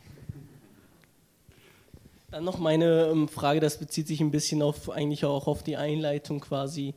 Das, was wir jetzt nun quasi sehen, ist also eher virtuell gemeint etc. Ich bin halt einer, der überhaupt gar nicht, ich liebe die Metaphysik sehr, aber ich bin ein Vertreter, dass ich erst natürlich durch das Sichtbare zum Unsichtbaren gelangen kann. Jetzt zum Beispiel die Kirche verkauft mir, wenn ich das jetzt so ausdrucken darf, das Sakrament der Taufe indem sie sagt, wenn du dich taufen lässt, dann bekommst du das, dann erlangst du jenes Metaphysische und letztlich dann auch Sichtbare für uns natürlich, die wir getauft sind, quasi. Es ist etwas da, es ist das Wasser, das als Materie genutzt wird. Ne? Und gerade dieses Wasser, ohne dieses Wasser kann ich ja nicht eingegliedert werden. Ne? Genau, und genau. Das, deswegen macht mich das Sichtbare ja gleichsam auch schön. Natürlich ist die Wirkweise dann natürlich dann äh, durch die Form, es ist natürlich, die Form ist dann etwas sehr, sehr gut. Ja, sehr ne? gut. Sehr also gut. Danke, das, ja. das, wollte ich eigentlich sagen, dass ich einfach diese das Sichtbare vom Unsichtbaren überhaupt nicht trennen kann. Und ja. ich habe jetzt meine Freundin, als ich sie kennengelernt habe, ich muss zugeben, ich habe natürlich erst auf die Schönheit geachtet. Wer Auch sie jetzt nicht, noch, hoffe ich. Ja, klar. Na, wäre sie nicht schön, hätte ich sie wahrscheinlich nicht angesprochen und deshalb kann ich nicht von ihrem Sein ausgehen. Das heißt, ich muss erst Aber mal, das ist auch das ja, Sein. Ja, ja, Verstehst eh, du? Ja, okay, ja, okay, wenn man so sieht, schon. Aber das ist sehr, also danke, danke für diese Frage, nicht weil ich das jetzt be beurteile, aber diese Frage der Virtualität, die Frage der Virtualität ja, ist genau die Frage des Sakramentes. Weil das Sakrament ist das, was draufsteht, das ist auch drin. Nur hast du da doch eine Unterscheidung zwischen der Manifestation Wasser und der Effizienz des Mittels, nämlich die Gnade. Und alles, was wir produzieren, das ist sozusagen die, die Vision, das ist das, was wir anvisieren, was die, was, was, die, was die Produktivität anvisiert, ist die Identität von Erscheinung und Wirkung. Und die hast du natürlich am, am tiefsten in dir selber. Weil du produzierst dich selbst. Weil das, was wir heute konsumieren, das sind bisher waren das halt so Dinge, ja, du kaufst was und, und dann wird es, wird es, es wird eben konsumiert, es wird zerstört, damit du was Neues kaufst. Aber jetzt machen wir eben einen, ein, fast einen Paradigmenwechsel, würde ich sagen, dass wir uns sozusagen, dass wir konsumieren, um uns selber zu produzieren und das ist der höchste Konsum. Und dann sind wir am effizientesten. Das heißt, dann haben wir den sakramentalen Vollzug der Oberfläche. Verstehst du? Ich sage quasi, die äh, äh, Taufe, da ist es der erste Fall, in dem ich konsumiere, um das zu zeigen, was ich dann bin. Ja, ah, genau, ja genau. Ja. Aber es ist, es ist genau dieselbe, dieselbe Struktur, glaube ich, nur in einer, in einer vollkommen säkularisierten Ebene. Stört mich nicht, weil der Mensch kann nichts anderes tun, als Gott imitieren. Aber wichtig ist, dass er ihn richtig imitiert. Und was wir tun, ist eben eine falsche Imitation, nämlich eine Karikatur. Verstehst du? Aber das Ganze drückt nichts anderes aus als eine Sehnsucht nach Gott. Und das, so kann auch die Neuevangelisierung nur stattfinden. Wenn man sagt, genau das, was wir produzieren, drückt aus in einem symbolischen Gehalt unsere Sehnsucht nach Gott. Nur das verlangt die, die, die Umkehr des Herzens. Das verlangt die Hingabe, verstehst du? Und eben nicht das Nehmen, das Sich nehmen, sondern das Sich geben. Und das ist das Bonum. Das ist der Vater im Zug, der die Oberfläche zerbricht und seinem Sohn das Sprechen beibringt. Das ist herrlich. Das ist herrlich, großartig. Der hat den ganzen Zug heute umgekehrt, umge umgekrempelt. Das war wirklich, das eine, Konvers eine Konversion war das zur Realität. Entschuldigung. Ja, danke schön erstmal für den spannenden Vortrag. Und ich fand jetzt die Frage total interessant, weil ich wollte nämlich genau die entgegengesetzte Frage stellen. Ich wollte nämlich sagen, ist es nicht so? Ja, man kann eigentlich nicht fragen, ist es nicht so? Aber ich habe die ganze Zeit so gewartet, dass der Bogen zu Gott gespannt wird. Und da möchte ich halt nochmal zurückkehren zu der Amsel, die ja jetzt beispielsweise schön singt und wir erleben vielleicht die Natur oder die Amsel und denken uns, wow, total schön. Und dass ich vielleicht jetzt einmal in der Natur oder auch jetzt in der Liebe einfach in einem Paar eigentlich immer durch das Sein, das ich jetzt erlebe, das größere, göttliche widerspiegelt, dass ich sage, okay, ich kann eigentlich erst, und das ist nämlich das, wo sich bei mir so ein paar Fragen gebildet haben am Anfang, die jetzt aber eigentlich auch jetzt gerade im Laufe auch der Diskussion eben geklärt haben, schon fast würde ich sagen, dass eigentlich meine Frage war ursprünglich, okay, kann ich sagen, ähm, dass immer das Größere eigentlich für das, was ich erlebe in, in der Realität oder auch in der Virtualität, wie Sie ja gesagt haben, die Virtualität, die wir heute leben, den Konsum und das alles, das Durchbrechen dessen, um ins Tiefere zu kommen, um zu Gott zu kommen, eigentlich erst hinweist so auf das Größere. Das ist schlecht ausgedrückt, ne? Ähm, ich versuche es nochmal anders. Also, dass eigentlich, wenn ich jetzt sage, okay, die Beziehung, die ich heute lebe, wo ich Liebe erfahre oder die Beziehung zu Gott, die ich lebe, ähm, dass das eigentlich erst hinweist auf das, also dass das eigentlich das Sein, das ich bin, erst hinweist auf das Göttliche, weil mhm. ich bin ja erst und das bestätigt mich erst und das war das hat mir ein bisschen, im Vortrag kam das für mich noch nicht so ganz rüber und deshalb habe ich die ganze Zeit gewartet. Ja, wann kommt denn der Bogen zu Gott? Wann kommt er denn endlich so? Aber das kam jetzt am Ende, jetzt auch gerade jetzt in der Diskussion nochmal richtig durch. Und also, das war eigentlich so meine ich Frage. Ich gebe die Antwort, es war schlecht gemacht, der Vortrag, nein, weil das, nein, Ziel, das, Ziel, das Ziel war, ständig von Gott zu sprechen, ohne seinen Namen zu nennen. Ah. Das heißt, vom Sein zu sprechen, das man nennt das in der Philosophie nennt man das eine, eine, eine Analogie und eine Induktion. Dass du, dass du, dass du Dinge aufzeigst mhm. und eben, dass du existierende, seiende Dinge aufzeigst und dass du das in einem synthetischen Blick betrachtest und in dem Gott entdeckst. Weil die Schönheit genau das ausdrückt. Die Schönheit ist Bild. Das heißt, die Schönheit ist ein Verweis. Aber es ist nicht nur ein Verweis in einem, in einem platonischen Sinn, da ist ein Körper und dann ist da dazu die Idee, sondern sie ist Präsenz. Das heißt, sobald du von Schönheit sprichst, musst du an Gott glauben. Oder musst du Gott anerkennen. Camus, großer Kopf, großer Künstler, heller, total heller Typ, ja, leider Atheist oder nicht, leider verzweifelt. Weißt du, was er gesagt hat? Er hat gesagt, Schönheit, Freiheit und Schönheit sind meine größten Sorgen. Weil er hat gesagt, ich verstehe es nicht, dass in der Absurdität dieser Welt, dass es Schönheit gibt. Weil wenn es Schönheit gibt, dann muss es Gott geben. Das ich, finde ich großartig, verstehst du?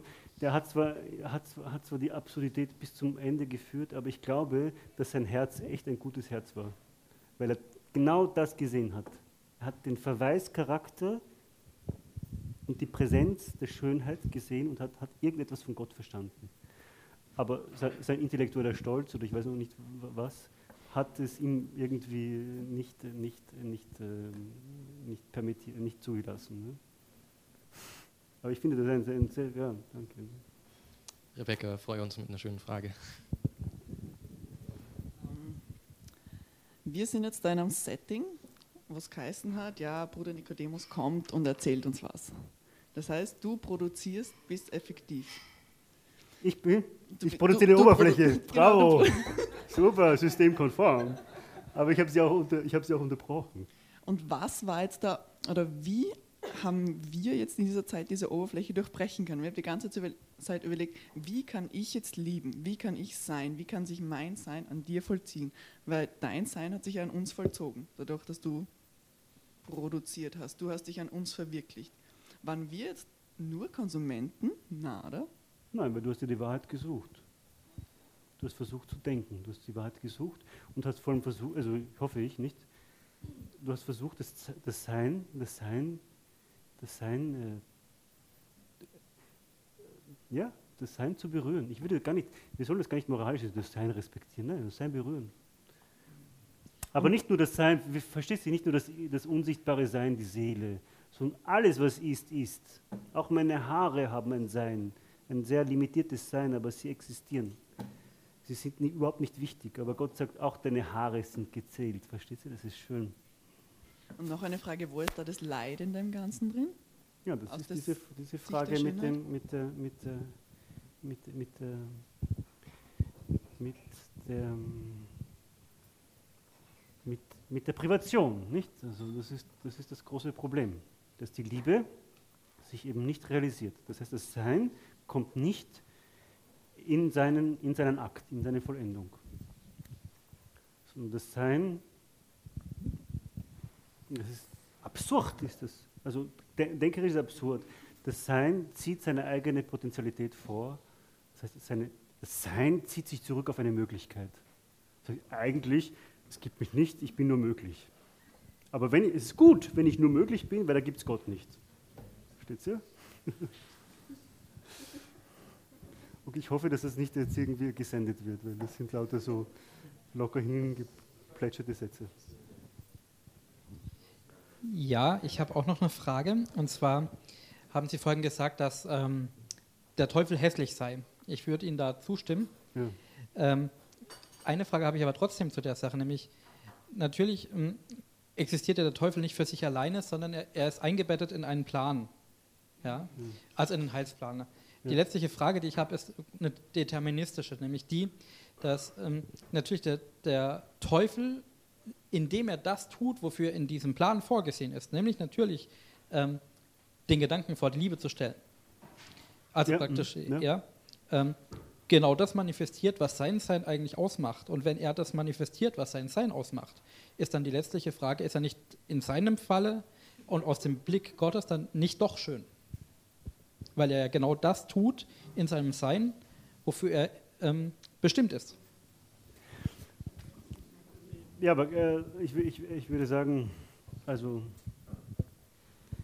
äh, äh will ich mich jetzt gar nicht auf eine Diskussion einlassen, weil mich das übersteigt, das Böse, muss man auch aufpassen, aber ich glaube, man nennt das, das sind die Zulassungen Gottes. Gott lässt das zu für ein größeres Gut aber die, die, die, die, der Akt des Teufels ist ein schlechter, bleibt ein schlechter. Nicht? Aber Gott in, in, seinem, sozusagen in seiner Ökonomie, wenn du so wisst, kann, kann das verwenden. Letztlich, das, das ist das Kreuz. Nicht? Darum ist das Kreuz ein großes Mysterium, weil Gott sich gegen sich selbst stellt letztlich. Theologisch ist ein Blödsinn, Gott kann sich nicht gegen sich selbst stellen, aber um das zu verstehen oder versuchen, eine, eine gewisse Intelligibilität zu suchen, stellt sich Gott gegen sich selbst. Aber ich weiß, das ist eine unzureichende Antwort. Es tut mir leid, aber vor allem, das ist das ganze Problem mit der Schönheit. Nicht? Also, wie, wie, wie kann ich denn den Aspekt der Schönheit? Aber Balthasar hat, hat, hat gekämpft mit diesen Fragen auch. Nicht? Also ich habe eine eher praktische Frage. Bravo. Und zwar in, in diese Welt der Oberflächlichkeit, die du am Anfang quasi geschildert hast, frage ich mich, wie kann man mehr lernen, durch diese Oberflächlichkeit durchzubrechen und durch die Schönheit mehr die Wirklichkeit zu erfahren. Wie es wirklich ist. Und nicht nur auf der Oberfläche stecken bleiben, sondern wie kann man das lernen? Weil wir ich glaube, ich, glaub, ich glaube, Gott anzubeten und, und den Menschen zu lieben. Wenn ich das so platt sagen darf, was aber, was dir das Herz kostet. Weil, weil das ist, äh, gut, wie Aristoteles das sagt, das, das, und Jesus sagt das auch, nicht?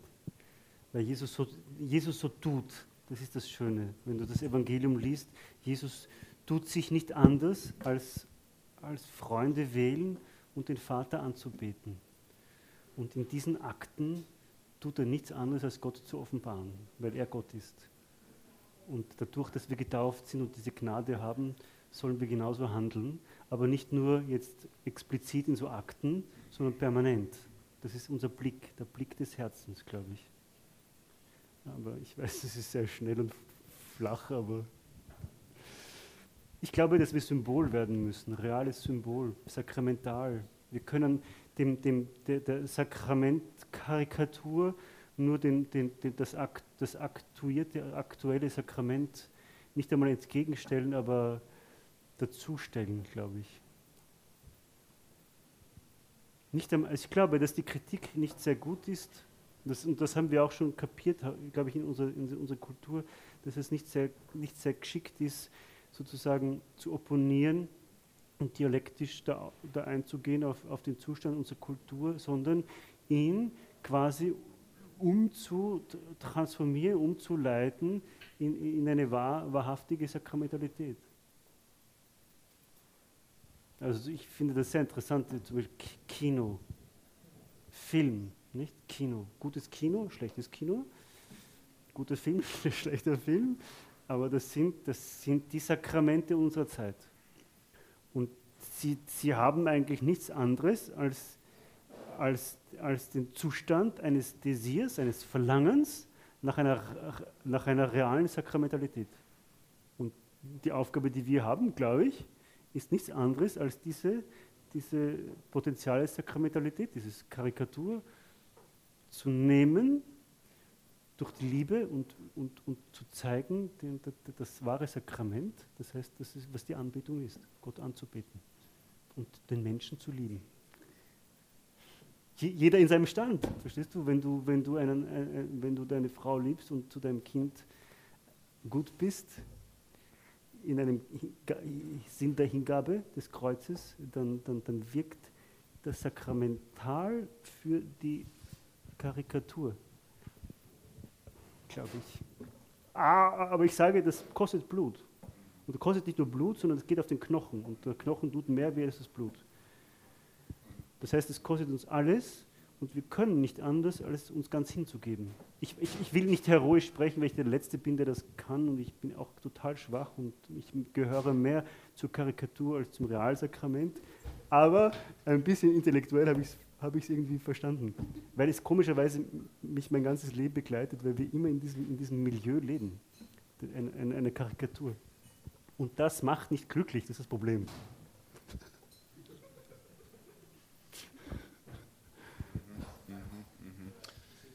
Peter. Ja, die Sachen, die, die hauen dann wieder ab, wenn er wieder redet, dann müssen wir sich wieder erinnern, was man jetzt eigentlich sagen wollte. Also vielleicht ein paar Gedanken nur zu dem Ganzen. Also du hast gerade gefragt, ähm, wie kann man die Oberfläche durchbrechen? Ich bin der Meinung, man kann sie durchbrechen, indem man sich Zeit nimmt, genau hinzuschauen und hinzuspüren.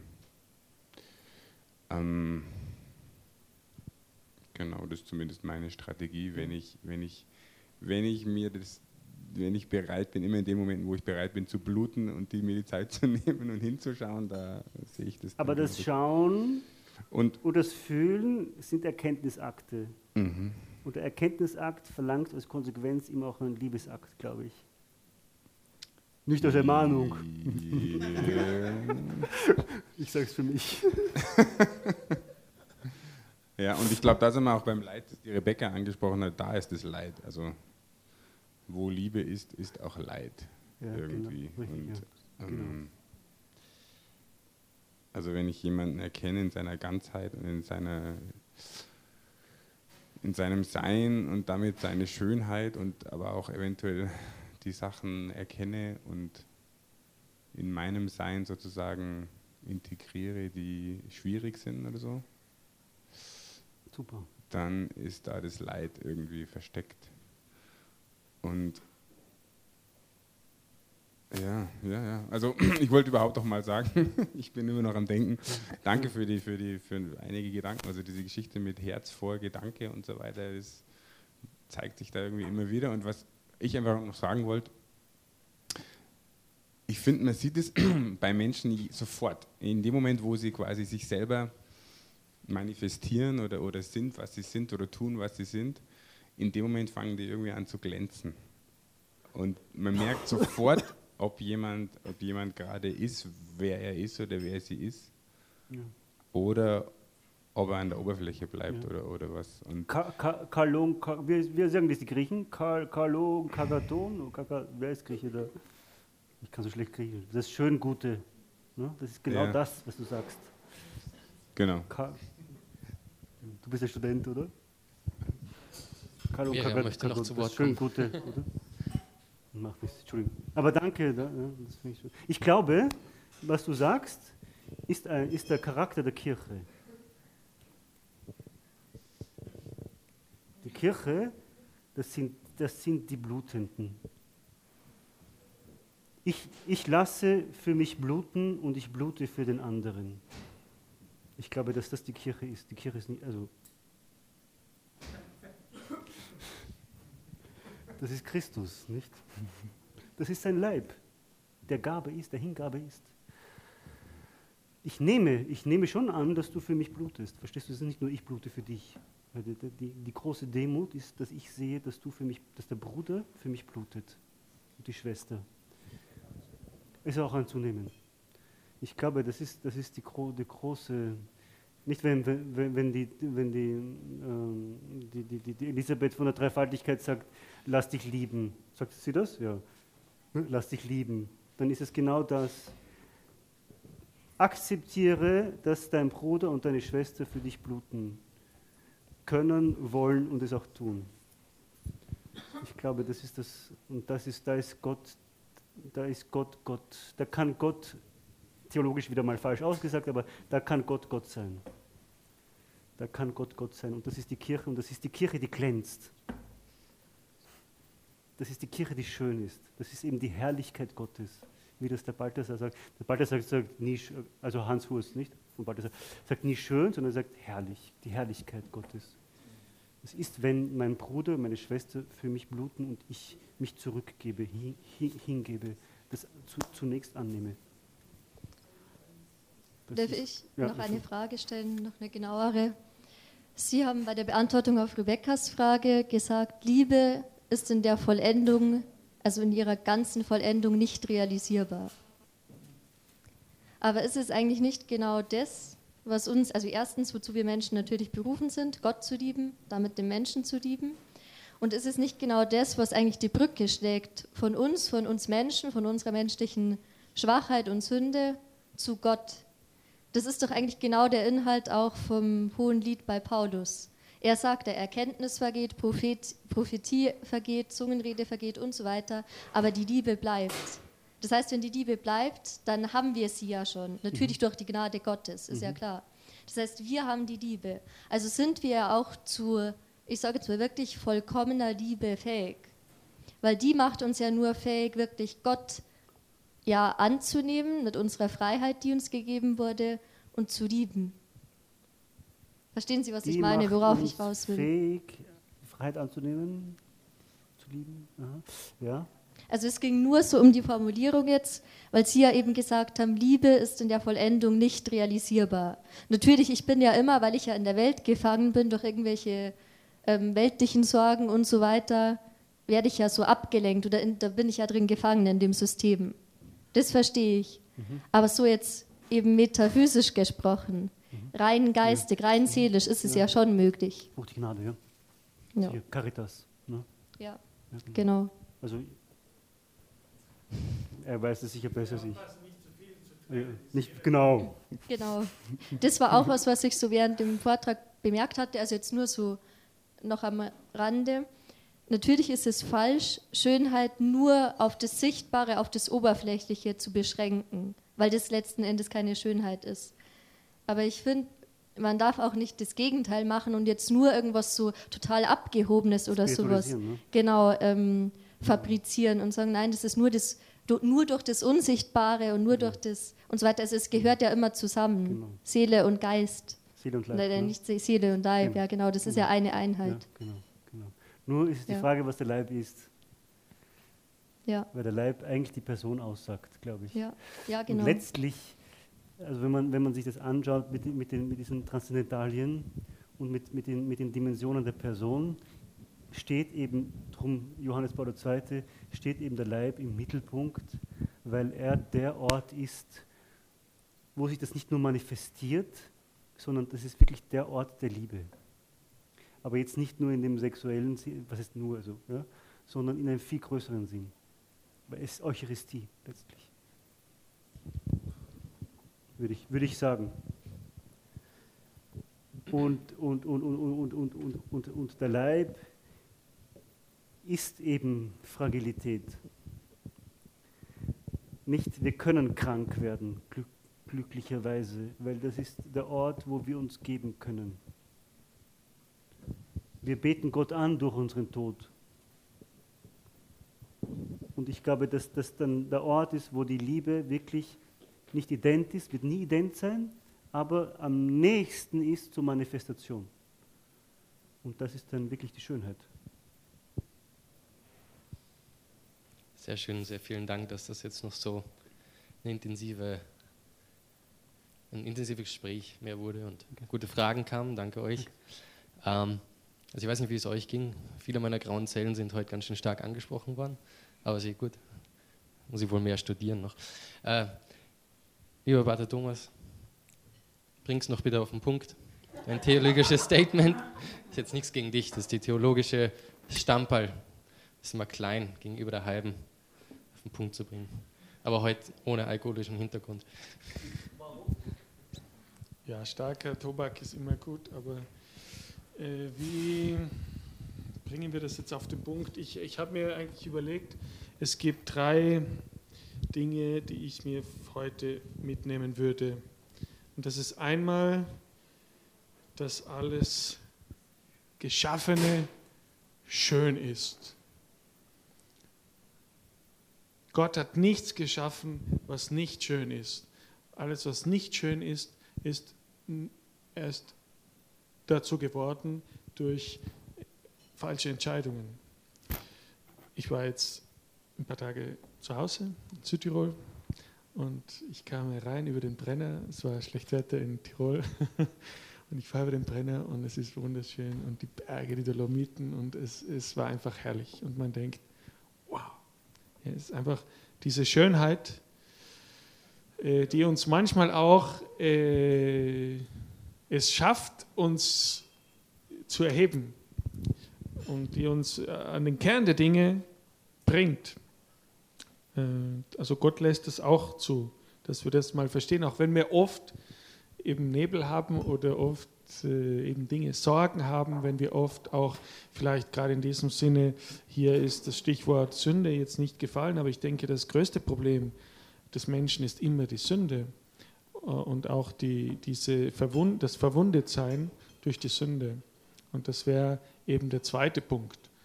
Also erstens, es ist einmal alles gut, was geschaffen ist und alles schön, was geschaffen ist und alles UNO und alles das, aber vor allem schön, weil Schönheit ist ja das Zusammenspiel von all diesen Transzendentalen. Das zweite ist aber eben, dass es, dass es gibt da so eine, eine, eine Nebel, ein etwas, was uns, was uns nicht erkennen lässt. Und das ist eben die Sünde. Äh, Das ist das äh, Schlechte, was wir tun, was andere tun, was, ähm, was einfach vorhanden ist, auch in dieser Welt, was auch der, der Teufel getan hat. Er hat sich entschieden, eben nicht zu wollen, non serviam. Und das war sein, also Gott hat ihn gewollt als den schönsten Engel. Ja, wenn wir jetzt die Geschichte, der Geschichte so folgen. Aber er, er wollte nicht einem Menschen dienen oder er wollte nicht diesen Mensch gewordenen Gott da anbeten. Aber wir können das. Auch durch den Nebel durch. Also das ist die zweite Sache. Äh, Vor allem Gott und Jesus selber zeigt uns immer wieder diesen Blick, ja, diese, gibt uns die Brille, die Brille der Liebe, des Vergebens, um immer wieder durch den Nebel und durch diese ganzen oberflächlichen Krusten hindurch zu sehen auf das wirklich wahre, schöne äh, der Dinge, aber vor allem der Menschen, der Personen, die uns umgeben, auch unserer eigenen Person, das zu entdecken. Liebe den Nächsten wie dich selbst. Ähm, das ist das, die Herausforderung, die Gott uns stellt. Und das Dritte ist dann irgendwie die natürliche äh, Unfähigkeit und festzustellen, ja, aber wie soll ich das, wie, wie kann ich das machen? Ja? Und da ist eben Gott Mensch geworden für uns. Und er hat es auf sich genommen.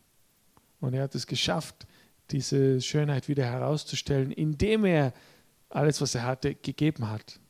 Ja, und das ist wirklich der geniale Gedanke. So einen Gedanken kann nur Gott haben. Und es gibt die Geschichte, mit dem wollte ich eigentlich, das war eigentlich das Wichtigste, was ich erzählen wollte, eine kurze Geschichte. Ich würde sie gerne auf Spanisch vorlesen, aber ich weiß, ein paar haben morgen Prüfung auf Spanisch und sind extra heute gekommen, äh, lobenswerterweise. Aber es ist eigentlich ein wunderschönes Gedicht von einer kleinen, äh, von einem Tropfen Wasser. Ein kleiner Tropfen Wasser, vielleicht kennt jemand die Geschichte. Es gab eines, äh, es war einmal ein Tropfen Wasser, der war super glücklich draußen im Meer und hat dort mit seinen Brüdern und Schwestern gelebt und war glücklich und frei und äh, ist herumgesprungen und äh, im Wasser und hat getanzt und gespielt und es war ja im Wind und in den Wellen und es war herrlich und war wirklich glücklich diese ja, das ist mein Telefon, gell? Das war diese diese dieser Wassertropfen war wirklich glück, glücklich. Und eines Tages äh, wird er, äh, ja, hat sich alle, das ganze Wasser ist so eingeschlafen und liegt so in der Sonne. Und plötzlich äh, wird dieser Wassertropfen so in die Höhe gehoben, ja, und plötzlich äh, wird ganz nach oben und sieht von oben die ganze Welt und es ist wunderbar, wow, und das Wasser, ist, das Meer ist immer weiter weg und irgendwie zugleich eine Angst und zugleich aber eine, eine Erhabenheit und es, ich werde so hochgehoben. Ähm, und ja, es vergeht eine Zeit und plötzlich wird es kalt und wird ihm, es fröstelt ihm diesen Tropfen und ähm, ja, es wird Winter und er fällt hinunter als eine, eine, ein, ein, ein Schnee, eine Schneeflocke ja, und ist glücklich. Ja, äh, auch wie er schon beim Hinaufgehen, hinaufgehoben werden, sein immer glücklich war und immer gesagt, Herr, dein Wille geschehe, Herr, dein Wille geschehe. Ich, will, ich bin hier, um deinen Willen zu tun. Und dann fällt er als diese Schneeflocke herunter und äh, liegt er da im Schnee und die Mo äh, Monate vergehen und die Wochen und Monate vergehen. Und dann kommt die Sonne heraus und natürlich fängt alles an zu schmilzen und der Wassertropfen äh, springt wieder vergnügt durch den Bach hinab und es ist wunderbar, die ganze Landschaft und alles. Und der Tropfen sagt immer, wow, alles ist so genial und Herr, dein Wille geschehe, ich bin hier und will das tun, was du, was du willst. Und plötzlich wird es eng und es gibt ein dunkles, schwarzes Loch und er, dieser Wassertropfen wird plötzlich da hineingesaugt und plötzlich ist, ist alles eng und er weiß nicht mehr, sich zu helfen und füllt die Enge und die, die Angst. Ja, aber er sagt immer, er betet immer noch und sagt, Herr, dein Wille geschehe und was du auch immer willst mit mir tun, ich bin hier, um deinen Willen zu erfüllen. Und es geht so dahin durch diese Kanäle und überall hin über Wochen und äh, Monate wieder. Und irgendwann plötzlich geht das Licht wieder an und er, er sieht plötzlich einen Lichtblick ja, am Ende des Tunnels und, äh, und er fließt heraus aus diesem Wasserhahn und äh, er ist in einem Kloster. Ja, und es äh, sind dort ähm, Schwestern, Karmelitenschwestern und die bereiten gerade die Messe vor. Und, äh, und dieser Tropfen, er sich versieht, äh, ist er in, einer, in einem Schälchen dort, in, einer, in einem Kännchen und er äh, ist wieder total happy, endlich wieder Licht nach so langer Zeit und mit anderen Geschwistern da zu sein. Und, ähm, ja, und die Messe beginnt, die Eucharistie beginnt. Und der Priester, er, er betet äh, die, alle Gebete sehr andächtig und, und ähm, äh, be bereitet die Gaben vorher, das ist das Brot, äh, hier ist der, der Wein und, und, und er nimmt das Kännchen und er schüttet einen Tropfen Wasser in, das, in den Wein und das ist genau dieser eine Tropfen. Und in dem Moment äh, ist er happy und wirklich dieser Tropfen das Größte, was passieren kann. Er, er denkt noch, er schafft es noch zu denken, danke Herr für alles, was du bist und äh, dein Wille geschehe. Und in diesem Moment ist er wirklich über, überflutet und äh, aufgenommen von dieser großen ähm, Liebe Gottes und von diesem Meer an, an Barmherzigkeit und an Liebe. Und ja, so stark, dass er dann eben aus diesem Tropfen Wasser die Eucharistie, das Blut Christi wird. Und das ist, das ist ich finde, diese Geschichte äh, trifft irgendwo den, den Kern dieser Sache, dass wir, dass zwar alles schön ist, dass wir aber manchmal es nicht entdecken, aber wenn es dunkel wird und wenn es neblig wird, aber dass ja Gott uns entgegengekommen ist. Er hat einen Plan und wir können, äh, müssen manchmal Geduld haben und auf ihn warten und ihm vertrauen und zu ihm beten. Und dann kann, äh, können wir uns von ihm aufnehmen lassen und von ihm umarmen lassen, damit wir von ihm auch ähm, verwandelt werden in den Leib zur Rettung und zum Heil der Welt. Also danke, Bruder Nikodemus. Ja, schade, dass ich die Geschichte nicht auf äh, Deutsch habe. Ich werde mal, vielleicht kann ich jemanden finden, der das übersetzt von den Spanisch-Schülern oder so. Gut, muchas gracias por todo. Vale. Eh, danke für euer Kommen.